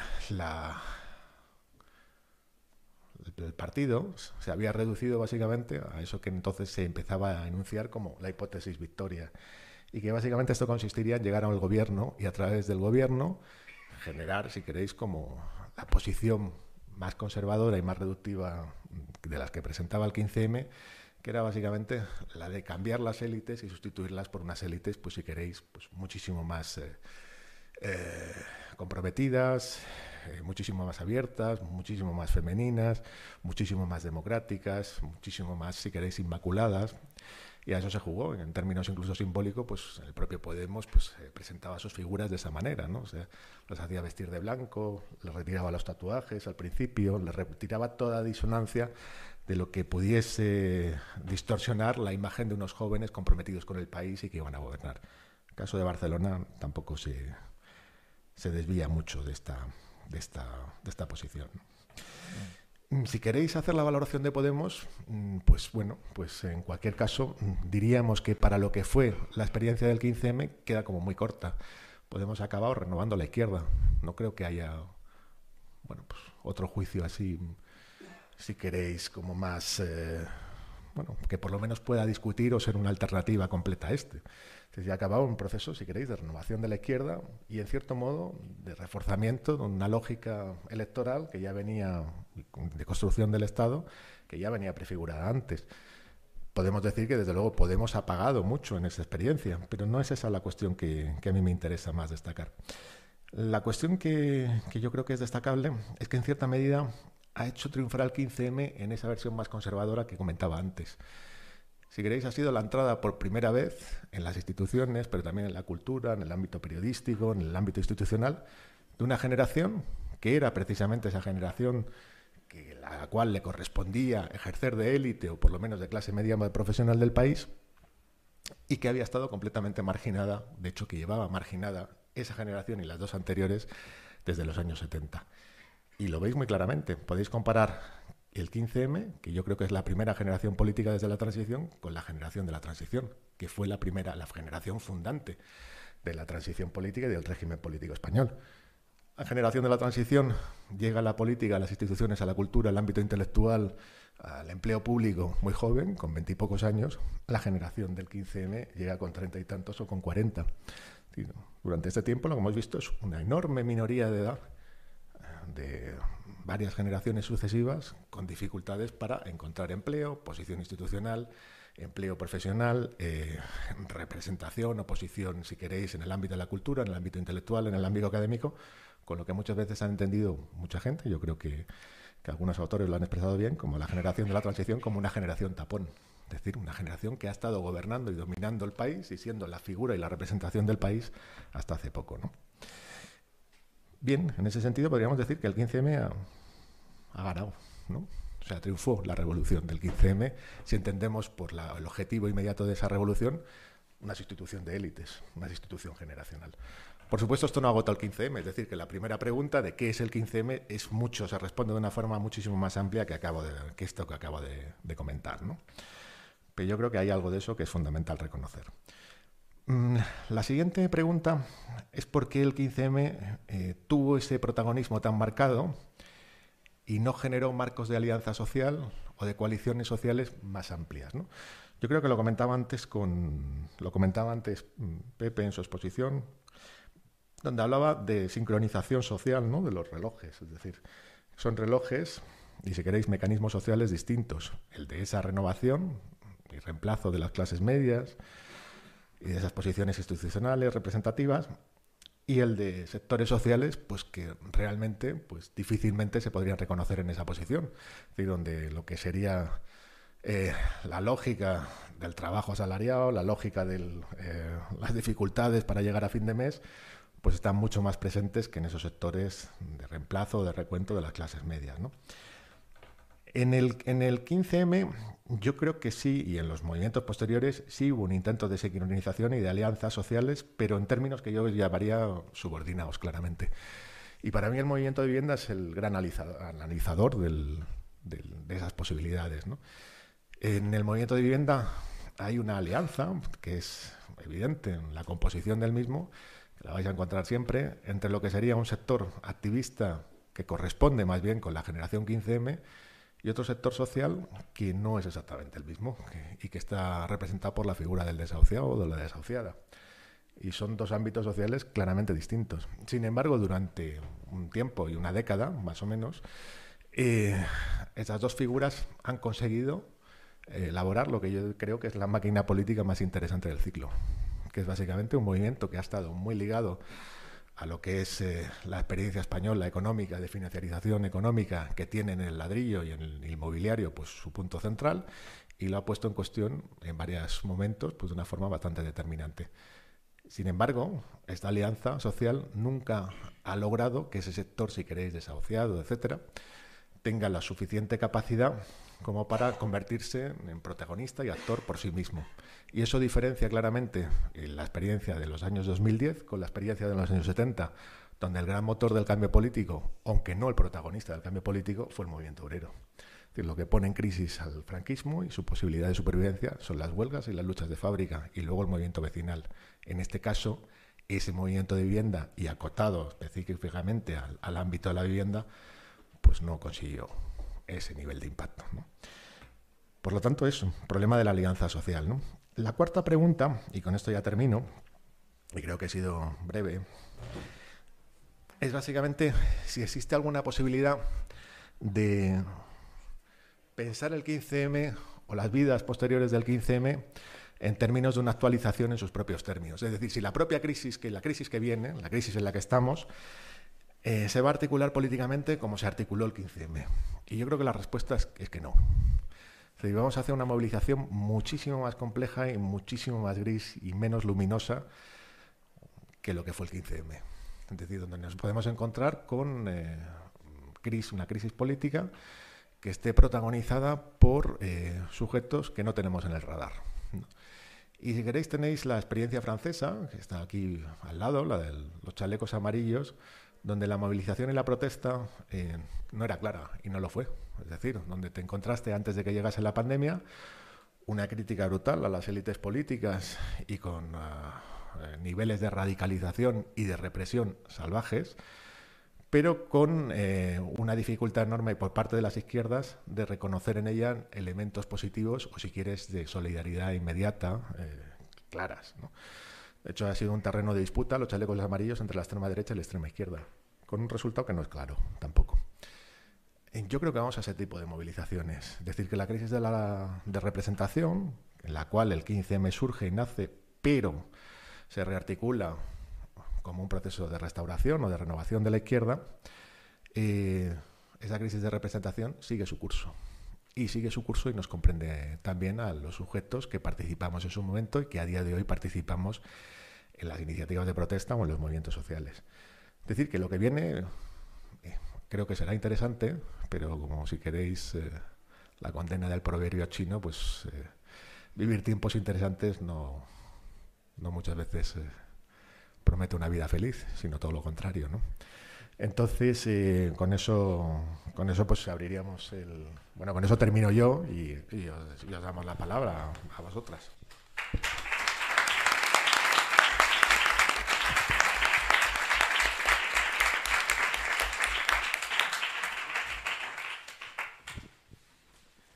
Vale, tenemos como media hora para seguir conversando. Eh, si queréis, la gente que quiera intervenir levanta la mano, yo cojo y le pasamos el micro. Cogemos tres o cuatro intervenciones y... Gracias. Eh, bueno, no suelo hablar en público, entonces me da un poco de vergüenza. A mí la evolución me resulta algo paradigmática, la evolución del 15M hasta lo que soy supuestamente Podemos, sobre todo porque yo viví el contexto social del 2010 con un contexto del PSOE gobernando, con una jubilación a los 67 años, con una orden de Rubalcaba desde el Ministerio Interior para efectuar las redadas racistas, con una represión en las luchas de UE de vivienda, con una represión también hacia los antifascistas y, también existían los desahucios, se desalojó la Campa Sol cuando vinieron las juventudes del Papa a hostias y, ahí gobernaba el PSOE. Entonces, para lo que hemos quedado, ¿no? como que ahora el PSOE es el partido que nos parece bien para que, para que gobierne y se nos ha olvidado lo que, lo que hacía en el 2010. Entonces, para mí por lo menos me parece una evolución paradigmática de que, mira, empezamos luchando eh, contra unas medidas que efectuaba el PSOE y ahora parece que la única salida, porque tenemos el, miedo evidente del, bueno, de la extrema derecha, pues que, nos parece bien que, que, gobierne el PSOE. Cuando, para mí, bajo mi perspectiva, creo que está demostrado que es un partido traidor. Gracias.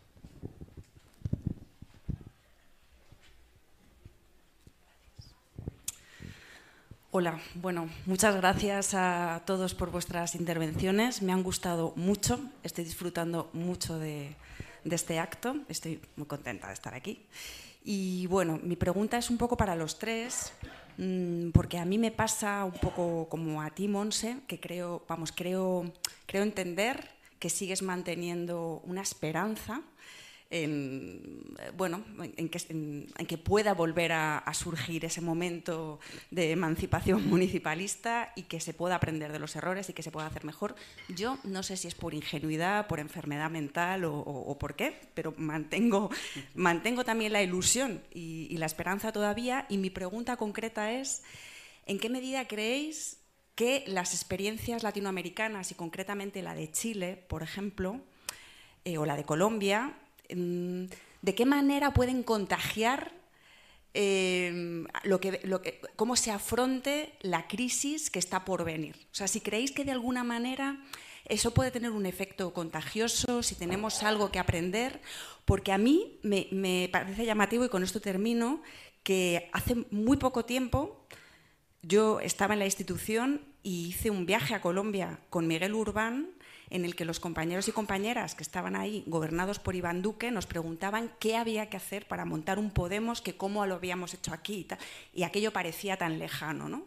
Y ahora de pronto se ha dado la vuelta un poco a la tortilla y yo tengo la sensación que son como momentos que van siendo alternos entre Europa o el sur de Europa y América Latina y eso. ¿Cómo lo veis? Gracias.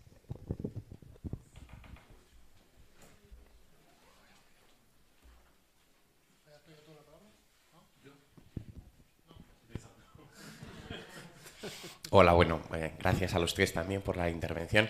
Yo quería haceros como una pregunta, ¿no? Claro, cuando tratamos de leer el ciclo de una manera omnicomprensiva, como ciclo, probablemente aparecen elementos de, tristeza, ¿no? Sin embargo, cuando analizamos más la inmanencia de cada uno de esos momentos, incluso la, cronología, ¿no? No es lo mismo el 15M de las plazas que el 15M barrial, afloran elementos de potencia política que yo creo que pueden ser repensados. ¿no?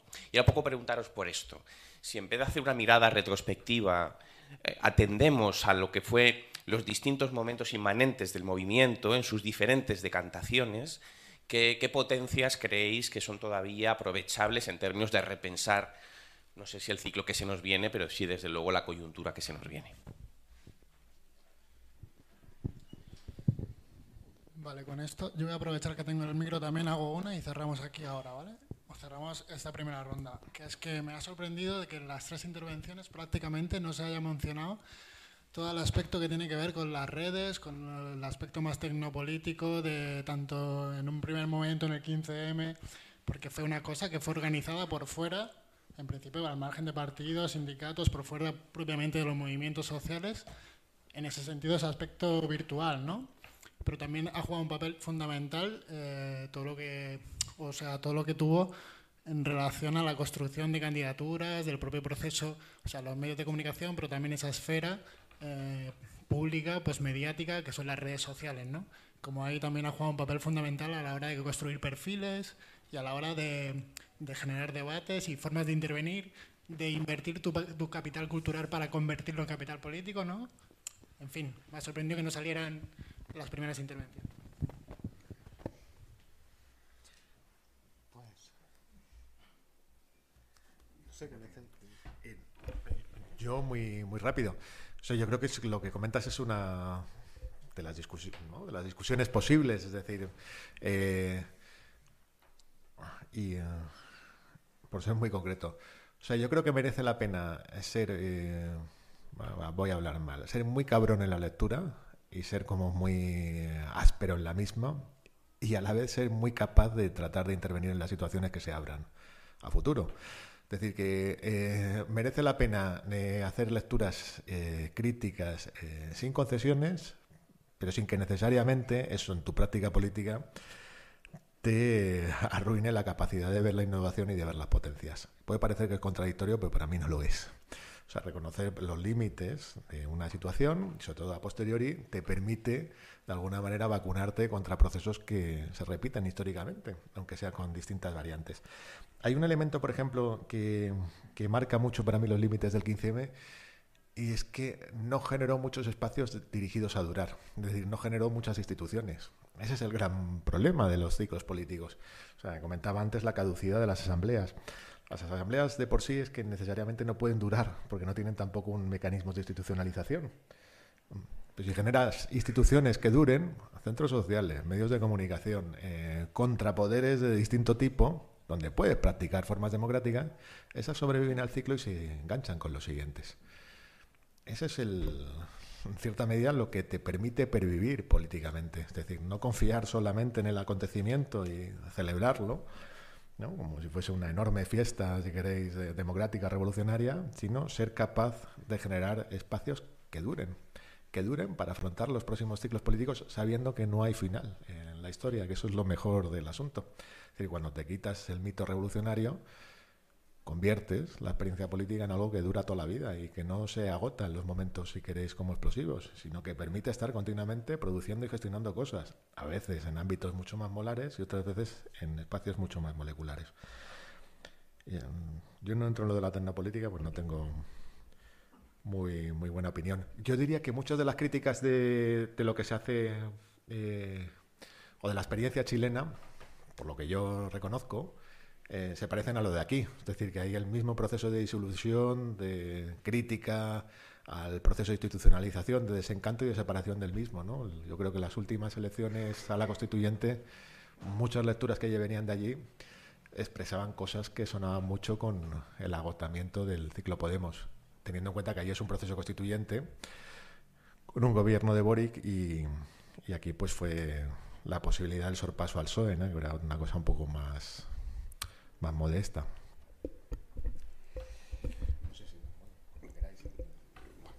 Bueno, claro, pues muy bueno, dos o tres cuestiones sobre dos cuestiones más rápidas y luego sobre lo que acaba de decir Manuel, porque ya eso va fija una diferencia entre cómo ven las cosas y cómo las veo yo, y responde también lo que ha dicho Ernesto, pues un poquito más, más largo.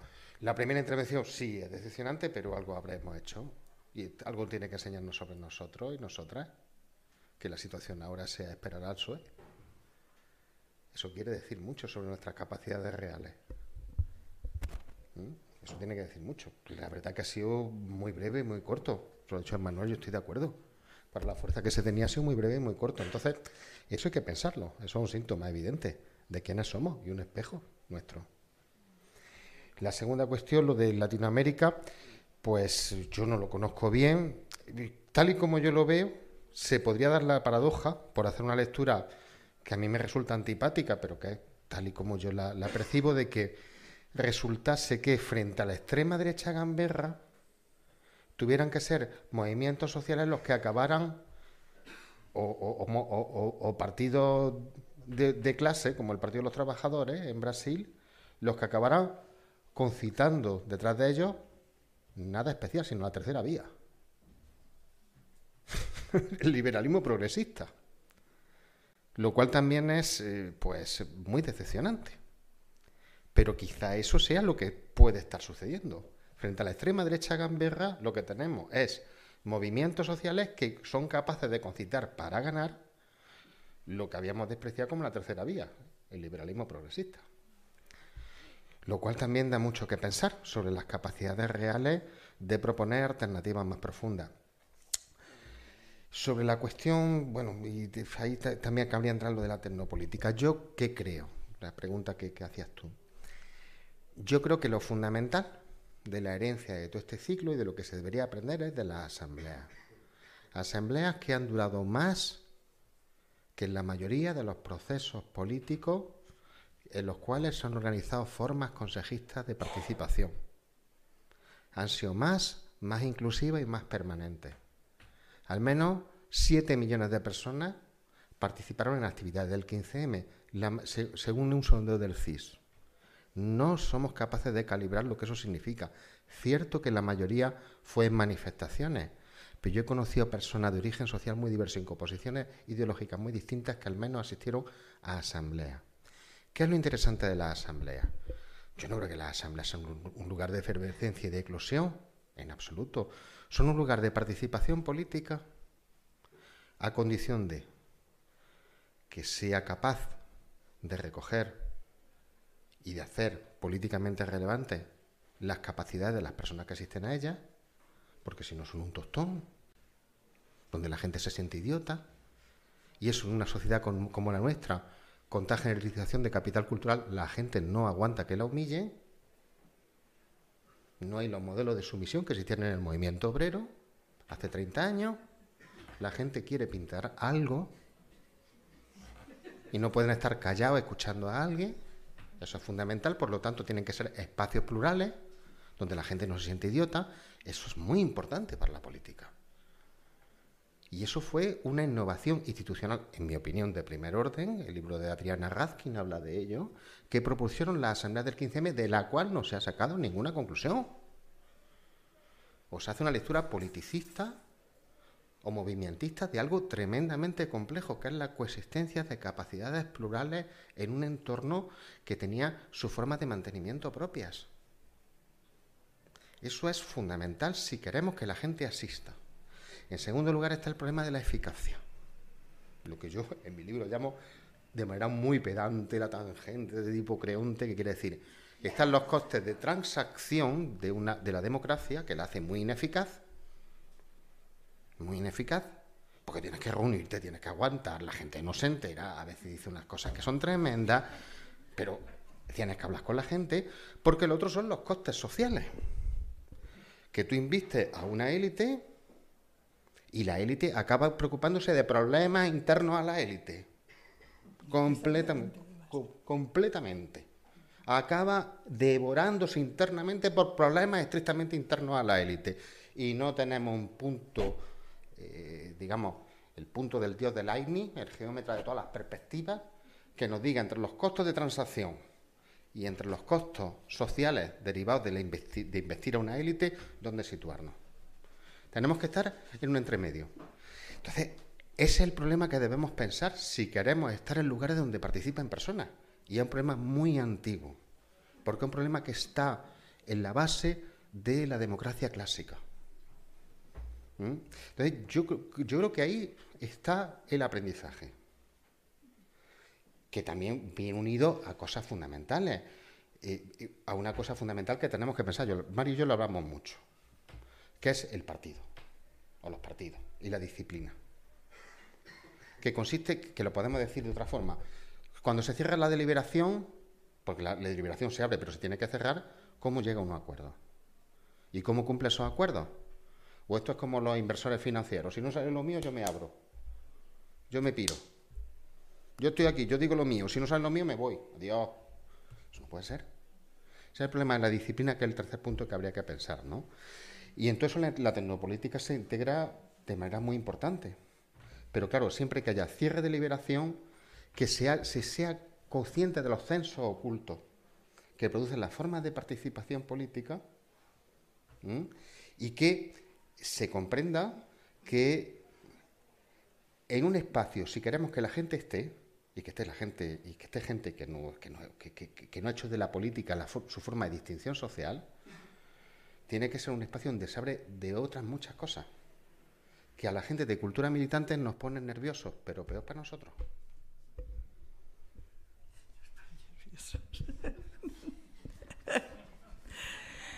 Bueno, yo me perdonaréis el momento panfletario, pero la lucha sigue, o sea, no se ha terminado, está ahí, sigue. Y, la potencia política de los colectivos es inagotable. O sea, eso vuelve y vuelve y vuelve y vuelve. Por supuesto que hay momentos de pasividad, de crisis, de derivas. Eh, sé, fascistas, neofascistas, reaccionarias, cosas que a veces son difíciles de entender. Pero sin embargo, esa fuerza que va ligada a las ganas de, vivir en condiciones mínimamente dignas, eh, está ahí. Y por más que, eh, que en algún momento, y en muchos momentos, o sea, yo que soy vieja, eh, pues he vivido momentos de absoluta apatía, de, desinterés, de desesperación, de aquí no hay nada que hacer. Y sin embargo, vuelve y vuelve y vuelve. ¿Por qué? Porque no nos podemos conformar con morirnos. O sea, mm, vamos, pienso yo, ¿no? O sea, hay un montón de personas, bueno, los hay muy nihilistas, también es verdad, pero hay un montón de personas que queremos vivir y gozar del mundo y vivir en condiciones. Y que por tanto no vas a dejar que te anulen y te anulen y te anulen y te anulen eternamente. Entonces en algún momento estallarás. Y estallarás colectivamente, que, porque claro, individualmente pues será mucha rabia, será impotencia, será lo que quieras, pero en determinadas condiciones, con una determinada coyuntura, pues tú ves que eso va creciendo o sea, yo que estaba en, la facultad eh, en filosofía, veías que eso crecía. O sea, el movimiento estudiantil crecía y crecía y ahí había debates y discusiones y Podemos empezó de alguna manera ahí y la gente se movía. Recuerda, acordaros de cuando el pasa lo famoso. ¿Os acordáis? Bueno, no sé si os acordáis. A lo mejor no, pero bueno. Eh, quiero deciros que eso está ahí y eso sigue y sigue y sigue y sigue. Lo que ocurre es que el imaginario siempre está presente del pasado y no del futuro. Y como resulta que, eh, evidentemente, en, esa, en esos conflictos, en esas luchas, está la otra parte, que por tanto va a intentar eh, desestructurarte y hacerte la vida imposible, a veces el imaginario que tú tienes no es el que corresponde a lo que luego ocurre. Y entonces nosotros que tenemos cultura activista y que nos merecíamos de saberlo todo, nos desorientamos y decimos, es, que, es que eso no es. O sea, es que aquí no está la vieja clase obrera, es que aquí hay un montón de desarrapados, precarios, jóvenes y raros, y gente con una olla común. ¿Eso qué es? Entonces nos cuesta interpretar las cosas. Os pongo simplemente un ejemplo. Recientemente he tenido que escribir una cosa sobre la transición, que es, claro, uno de nuestras bestias pardas.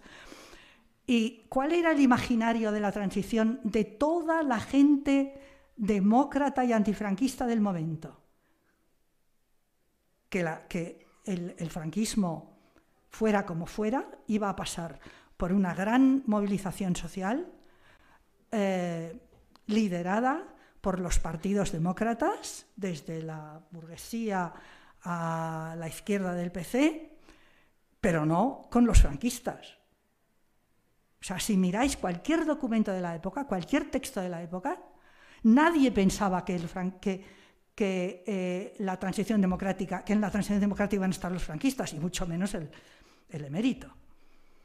Y sin embargo, eso es lo que ocurrió. Y entonces, en aquel momento, el activismo se quedó paralizado. O sea, que eh, Felipe González hacía no sé qué, que Carrillo hacía no sé cuántos, que, que la Liga hacía no sé qué, pero ¿qué estaba pasando aquí? Y resulta que quien marcaba el paso era un señor que se llamaba Adolfo Suárez y que venía del movimiento, del movimiento. O sea, no es que fuera a ver, un demócrata reconvertido o un monárquico como Areiza, es que era un señor del movimiento, de la falange. Entonces, para mí, gran parte del problema, sobre todo de la gente más lista, es que imagina siempre, analiza siempre lo que va a ocurrir en función de lo que ha pasado y no es así. Hay que saber que las transformaciones sociales que se van a dar, porque se van a dar necesariamente, estamos viendo, estamos viendo movilizaciones en la sanidad, y en otros sectores. Van a tener otro sesgo, va a haber otra composición social. Va a empezar a aparecer gente que a lo mejor no les espera, así que igual vienen con un discurso pues un poco raro. Pero, pero ese es el desafío. Si no sabemos enfrentarnos a eso, estamos perdidas, porque entonces, bueno, volvemos a nuestros, a nuestros, ¿no? a nuestros lugares donde, bueno, todo es como debe ser. Y por último, eh, el tema instituciones, organizaciones, asamblea, movimientos. O sea, yo estoy de acuerdo con lo que decía Manuel, el 15M fue muy débil. Es verdad que ha habido momentos en los cuales la gente tenía la piel más dura. Bueno, sí. O sea, las hostias tampoco fueron tantas y sin embargo todo el mundo se puso muy triste. Bueno, vale. No hubo cárcel, no hubo represión, no hubo torturas, no hubo asesinatos, o sea, que podía haberlos habido, pero no los hubo. Entonces, bueno, tampoco hay por qué rasgarse las vestiduras. Necesitamos eh, como organizaciones sociales como más potentes. Y ahí yo estoy de acuerdo contigo. O sea, la horizontalidad, las asambleas en la calle, el interpelar a las personas en la defensa de su vida, que es lo fundamental, qué es lo que defendemos. Ya no defendemos un proyecto de socialización de los medios de producción, que están más que socializados y capitalizados y oligozados.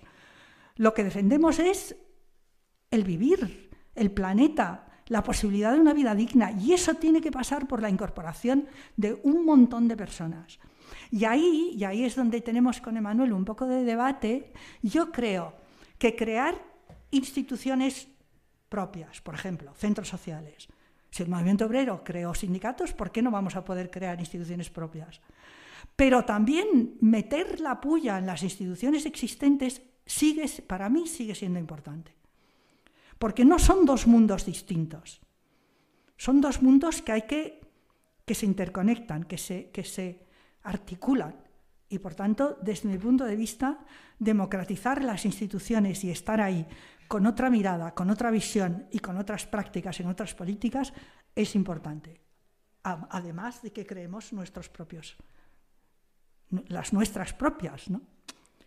Bueno, me perdonáis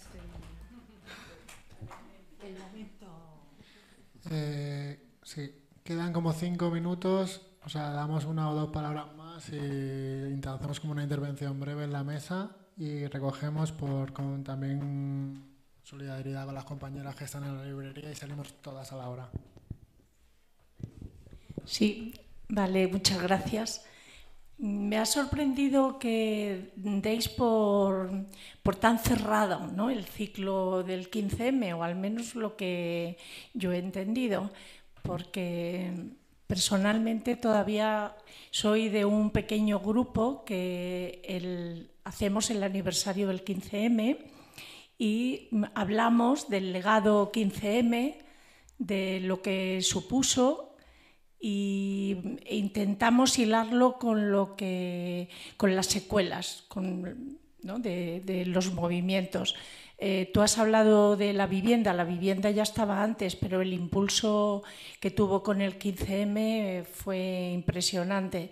El movimiento feminista llevábamos las mujeres mayores desde los 70 y no había manera de que se incorporaran las mujeres jóvenes. Se incorporaron masivamente en el 15M. La no violencia, también después de todas las movilizaciones contra la OTAN, había quedado también en espacios muy minoritarios. eh, y hoy es un tema fuerza, la no violencia. Y bueno, mm, digamos también podríamos hablar de la cantidad de juventud, que para mí es lo más importante, que se unió a lo que estabais hablando de ser protagonistas en la medida de lo posible de sus vidas. también se cuestionó el consumo, las grandes cadenas alimentarias, se ha fomentado el, pequeño comercio, en fin, me parece que ha sido el, 15M ha sido transformadora, la movilización y las ideas, y que han quedado efectivamente dispersas y bueno, ya veremos qué frutos dan, pero me parece importante también ver la cantidad de personas, sobre todo jóvenes, que han quedado ligadas al activismo.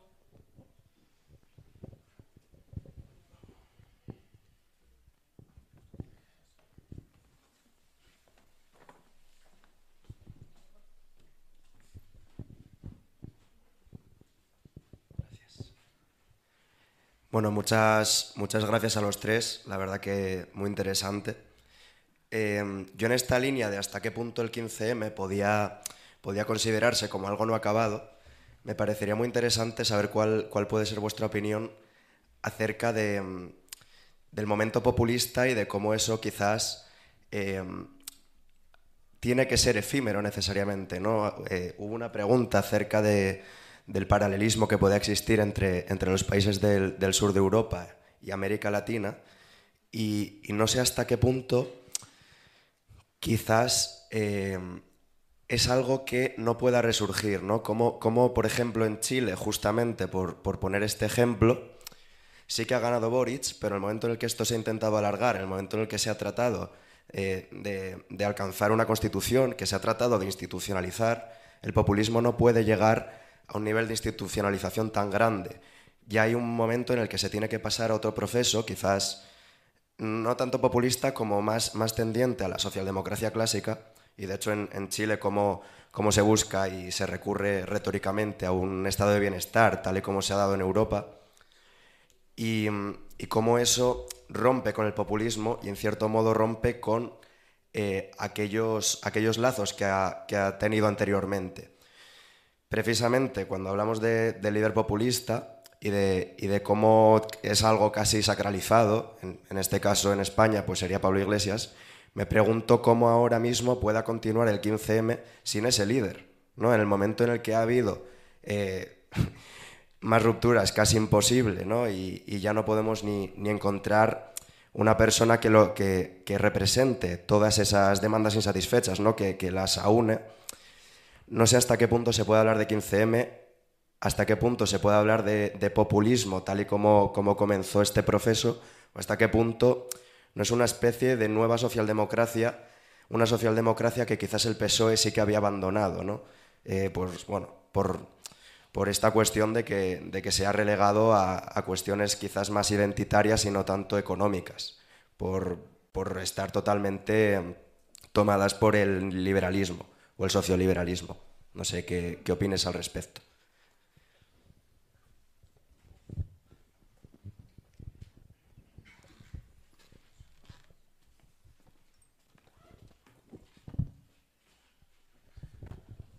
Bueno, una única pregunta rápida.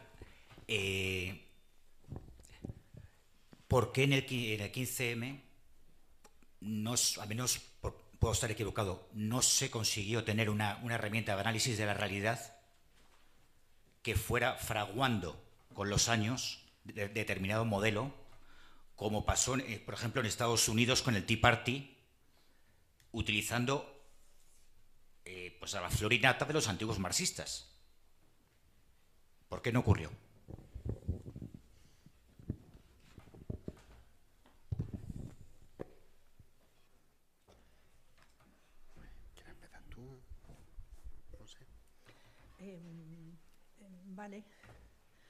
A ver, sobre el tema eh, que, planteaba el...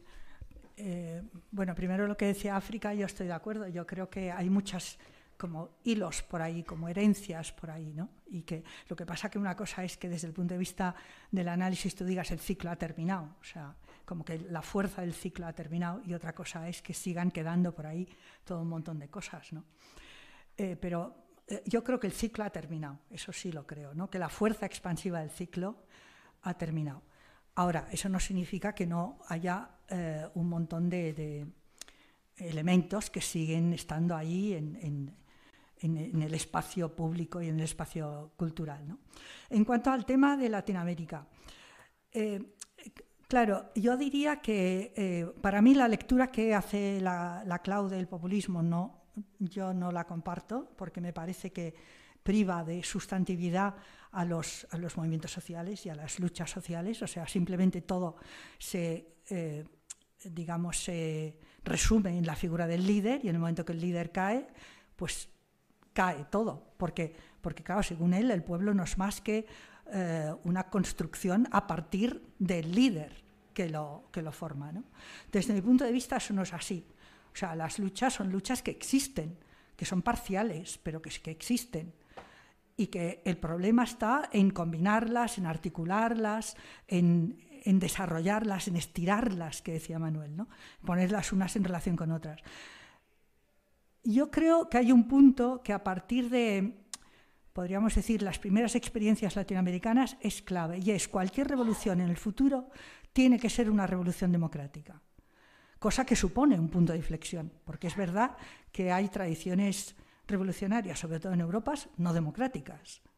Y eso, para mí, las experiencias latinoamericanas, lo que nos convencieron un poco a todas es que, eh, bueno, ese momento, si es que en algún momento había existido, pues había acabado.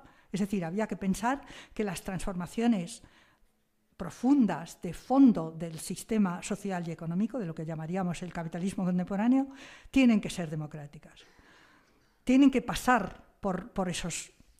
Democráticas no quiere decir que tengan que ser simplemente electorales. Puede haber ahí diversos procesos, pero tienen que tener un componente democrático. No puede ser una élite que toma el poder y a partir de ahí reorganiza la sociedad, porque eso las sociedades actuales ya no estamos dispuestos a aceptarlo. Es demasiado el dolor que han producido y los desastres que han generado, y eso no se puede aceptar. Ahora bien, eso no significa que sea un camino de acumulación constante.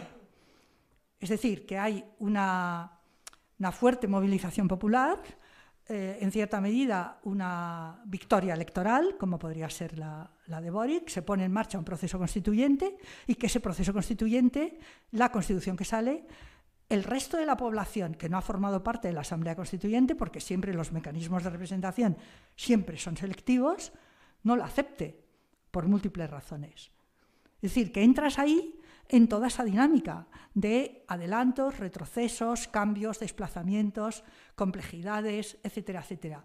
Pero eh, yo diría que el ejemplo de Chile lo que muestra es que una constitución hecha con la mejor voluntad, que eso no lo dudo, pero sin embargo con un parlamento mm, complicado, y además, desde mi punto de vista, por lo que yo conozco, ¿eh? que tampoco soy una experta en el tema, con unos niveles de comunicación tampoco demasiado buenos, no cuenta luego con el apoyo eh, mayoritario, porque en último término puede ocurrir que haya un montón de personas que no están de acuerdo. O sea, y ahí, mm, te, bueno, tampoco me quiero alargar, pero eh, recuerdo cuando en España se planteó el problema de la reforma política y, el que se votara la reforma política hecha por Fraga, toda la militancia dábamos por hecho que el personal iba a decir, pero oiga, ¿usted de qué me está hablando?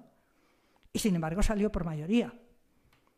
Es verdad que tenían el poder, los medios de comunicación, el miedo de la gente. Todo esto son elementos políticos que hay que tener en cuenta, o culturales si quieres. ¿no? Por tanto, no puedes pensar que una transformación democrática va a contar sin más con el beneplácito y la mayoría del conjunto de la población en todo momento, porque no es así. Porque va a haber retrocesos, porque va a haber vacilaciones, porque está el contrario que te va a hacer una determinada política, porque va a haber un proceso de comunicación, porque vivimos en un capitalismo global, donde también, eh, evidentemente, hay muchos actores en juego. Entonces, pensar una, una, política revolucionaria democrática, para mí, es el reto del futuro, que os lo dejo para vosotros, porque ya me moriré antes. Bueno, yo eh, eh, a la primera y a la última intervención, eh, que, yo creo que son que, plantean problemas similares, yo diría muy rápido que no, que, el 15M no se ha muerto, pero yo creo que no se ha entendido bien o que, no o que no hemos acabado de explorar sus potencialidades y que había otra forma de salida a la salida que hemos conocido. No estábamos obligados a la salida que hemos conocido para que fuera eficaz. De hecho, se ha mostrado muy breve y tremendamente ineficaz a corto plazo, porque partía de una mala teoría. Entonces, hay cosas fundamentales, las he señalado antes, que son necesarias. Eh, aprender de la complejidad de las capacidades que hay que hacer que, tenemos que tener presentes en la política y luego ver eh, comprender la política como compromiso necesitamos una nueva versión de partido necesitamos un príncipe nuevo como decía Granchi está por ahí Anso que sabe mucho de esto o una princesa nueva no estoy aquí haciendo propaganda de Yolanda Díaz ¿eh? pero necesitamos un príncipe necesitamos una práctica política que consista, como decía Platón, perdóname la pedantería, en tejer. En gente que sea capaz de tejer. O sea, la metáfora que le da Platón al oficio del político al final de la obra. Oficio proletario y femenino, por antonomasia, el de tejedor. Un político es un tejedor. Es una persona que sabe hacer con los materiales que tiene una red resistente. No es un condotiero, no es alguien que polariza, es una persona que sabe tejer redes resistentes con aquello de lo que dispone y que sabe darle un espacio en un conjunto de materiales muy heterogéneos. Eso necesitamos.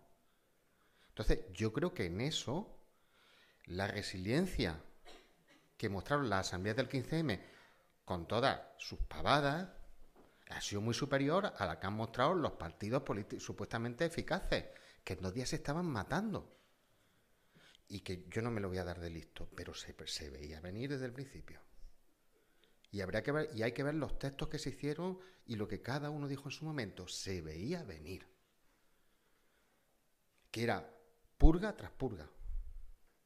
Porque el modo de conciliarse un tipo de política basada en la designación de un enemigo y en mostrar continuamente la devoción militante en la persecución de ese enemigo. Se veía venir. Es verdad, siempre ¿no? no se puede uno aquí dárselas de Cassandra, pero mucha gente lo decía. ¿Mm? Mucha gente lo decía, y era obvio. Y luego lo segundo, ¿qué, es el problema del populismo allí? Pues que es una mala teoría, porque no formamos un pueblo. Estamos en posiciones de clase muy complejas y muy contradictorias. Y tenemos que tenerlas en cuenta para saber cuáles son nuestros intereses y cuáles son nuestras opciones morales. Y eso, la idea del populismo es una chorrada. O sea, estamos en, una, culta. Estamos en tenemos posiciones de clase muy complejas, lo que llama Olerio Nirway posiciones contradictorias de clase, y necesitamos saber cuáles son las situaciones de dominación que sufrimos y que ejercemos. Y para eso tenemos que tener una visión realista de las formaciones sociales en las que estamos. Yo lo digo con ignorancia. Yo cuando leí el libro de Manuel y de Isidro, yo dije, ¿cómo me ha podido pasar esto desapercibido? Pues yo lo leí muy tarde. Si yo hubiera leído esto, yo sabía, sabría, tendría una visión de España que no me hubiera permitido pensar que iba a haber una radicalización de la lucha de clases. Es imposible. Con el mapa que hacéis vosotros. Al menos así lo leí yo. Entonces, el problema del populismo es que es una mala teoría, y esto no es meterme ahí con la Clau, que es un pensador muy interesante, ¿eh? pero una mala teoría, y, necesitamos tener una visión realista de los lugares donde estamos. No somos el 99% ni nunca lo hemos sido. Bueno, eh, imposible una radicalización de la lucha de clases con nuestro libro, Los cenizos de siempre. Eh, bueno, eh, yo voy a acabar muy, muy, muy rápido. O sea, yo creo que hay, un debate, eh, se, planteaba ahora, se planteó durante el 15M y en, las vidas del 15M, que es precisamente el problema del partido. Yo creo que hay otro debate que es previo, que es el problema de la producción sociohistórica. Para mí el problema no es tener una buena o una mala teoría, sino que la base sobre la cual se construye teoría o racionalización política o reflexividad política es muy pobre. O sea, vivimos en sociedades que han estado excesivamente integradas. Son sociedades, las occidentales, las nuestras, son sociedades eh, totalmente bueno, pues que han vivido una experiencia traumática en el siglo XX y eh, a, través de distintos mecanismos de integración social, pues son sociedades pues relativamente o muy, más que relativamente, muy pacificadas, ¿no? Pero son sociedades que no se van a mantener en el tiempo. O sea, cuando uno mira, por ejemplo, lo que sucede en América Latina, no es simplemente que esté viendo procesos más o menos abroncados, sino que ve sociedades que son heterogéneas y que son complejas. Y son sociedades que muchas veces sectores amplios de las mismas mantienen autonomía. Cuando yo hablo de instituciones propias o de mecanismos de contrapoder, estoy hablando de eso. Básicamente es de que tú tengas la posibilidad de estar con gente común, pero haciendo cosas en común, es decir, produciendo sociedad en común. Eso se hace a través de cooperativas.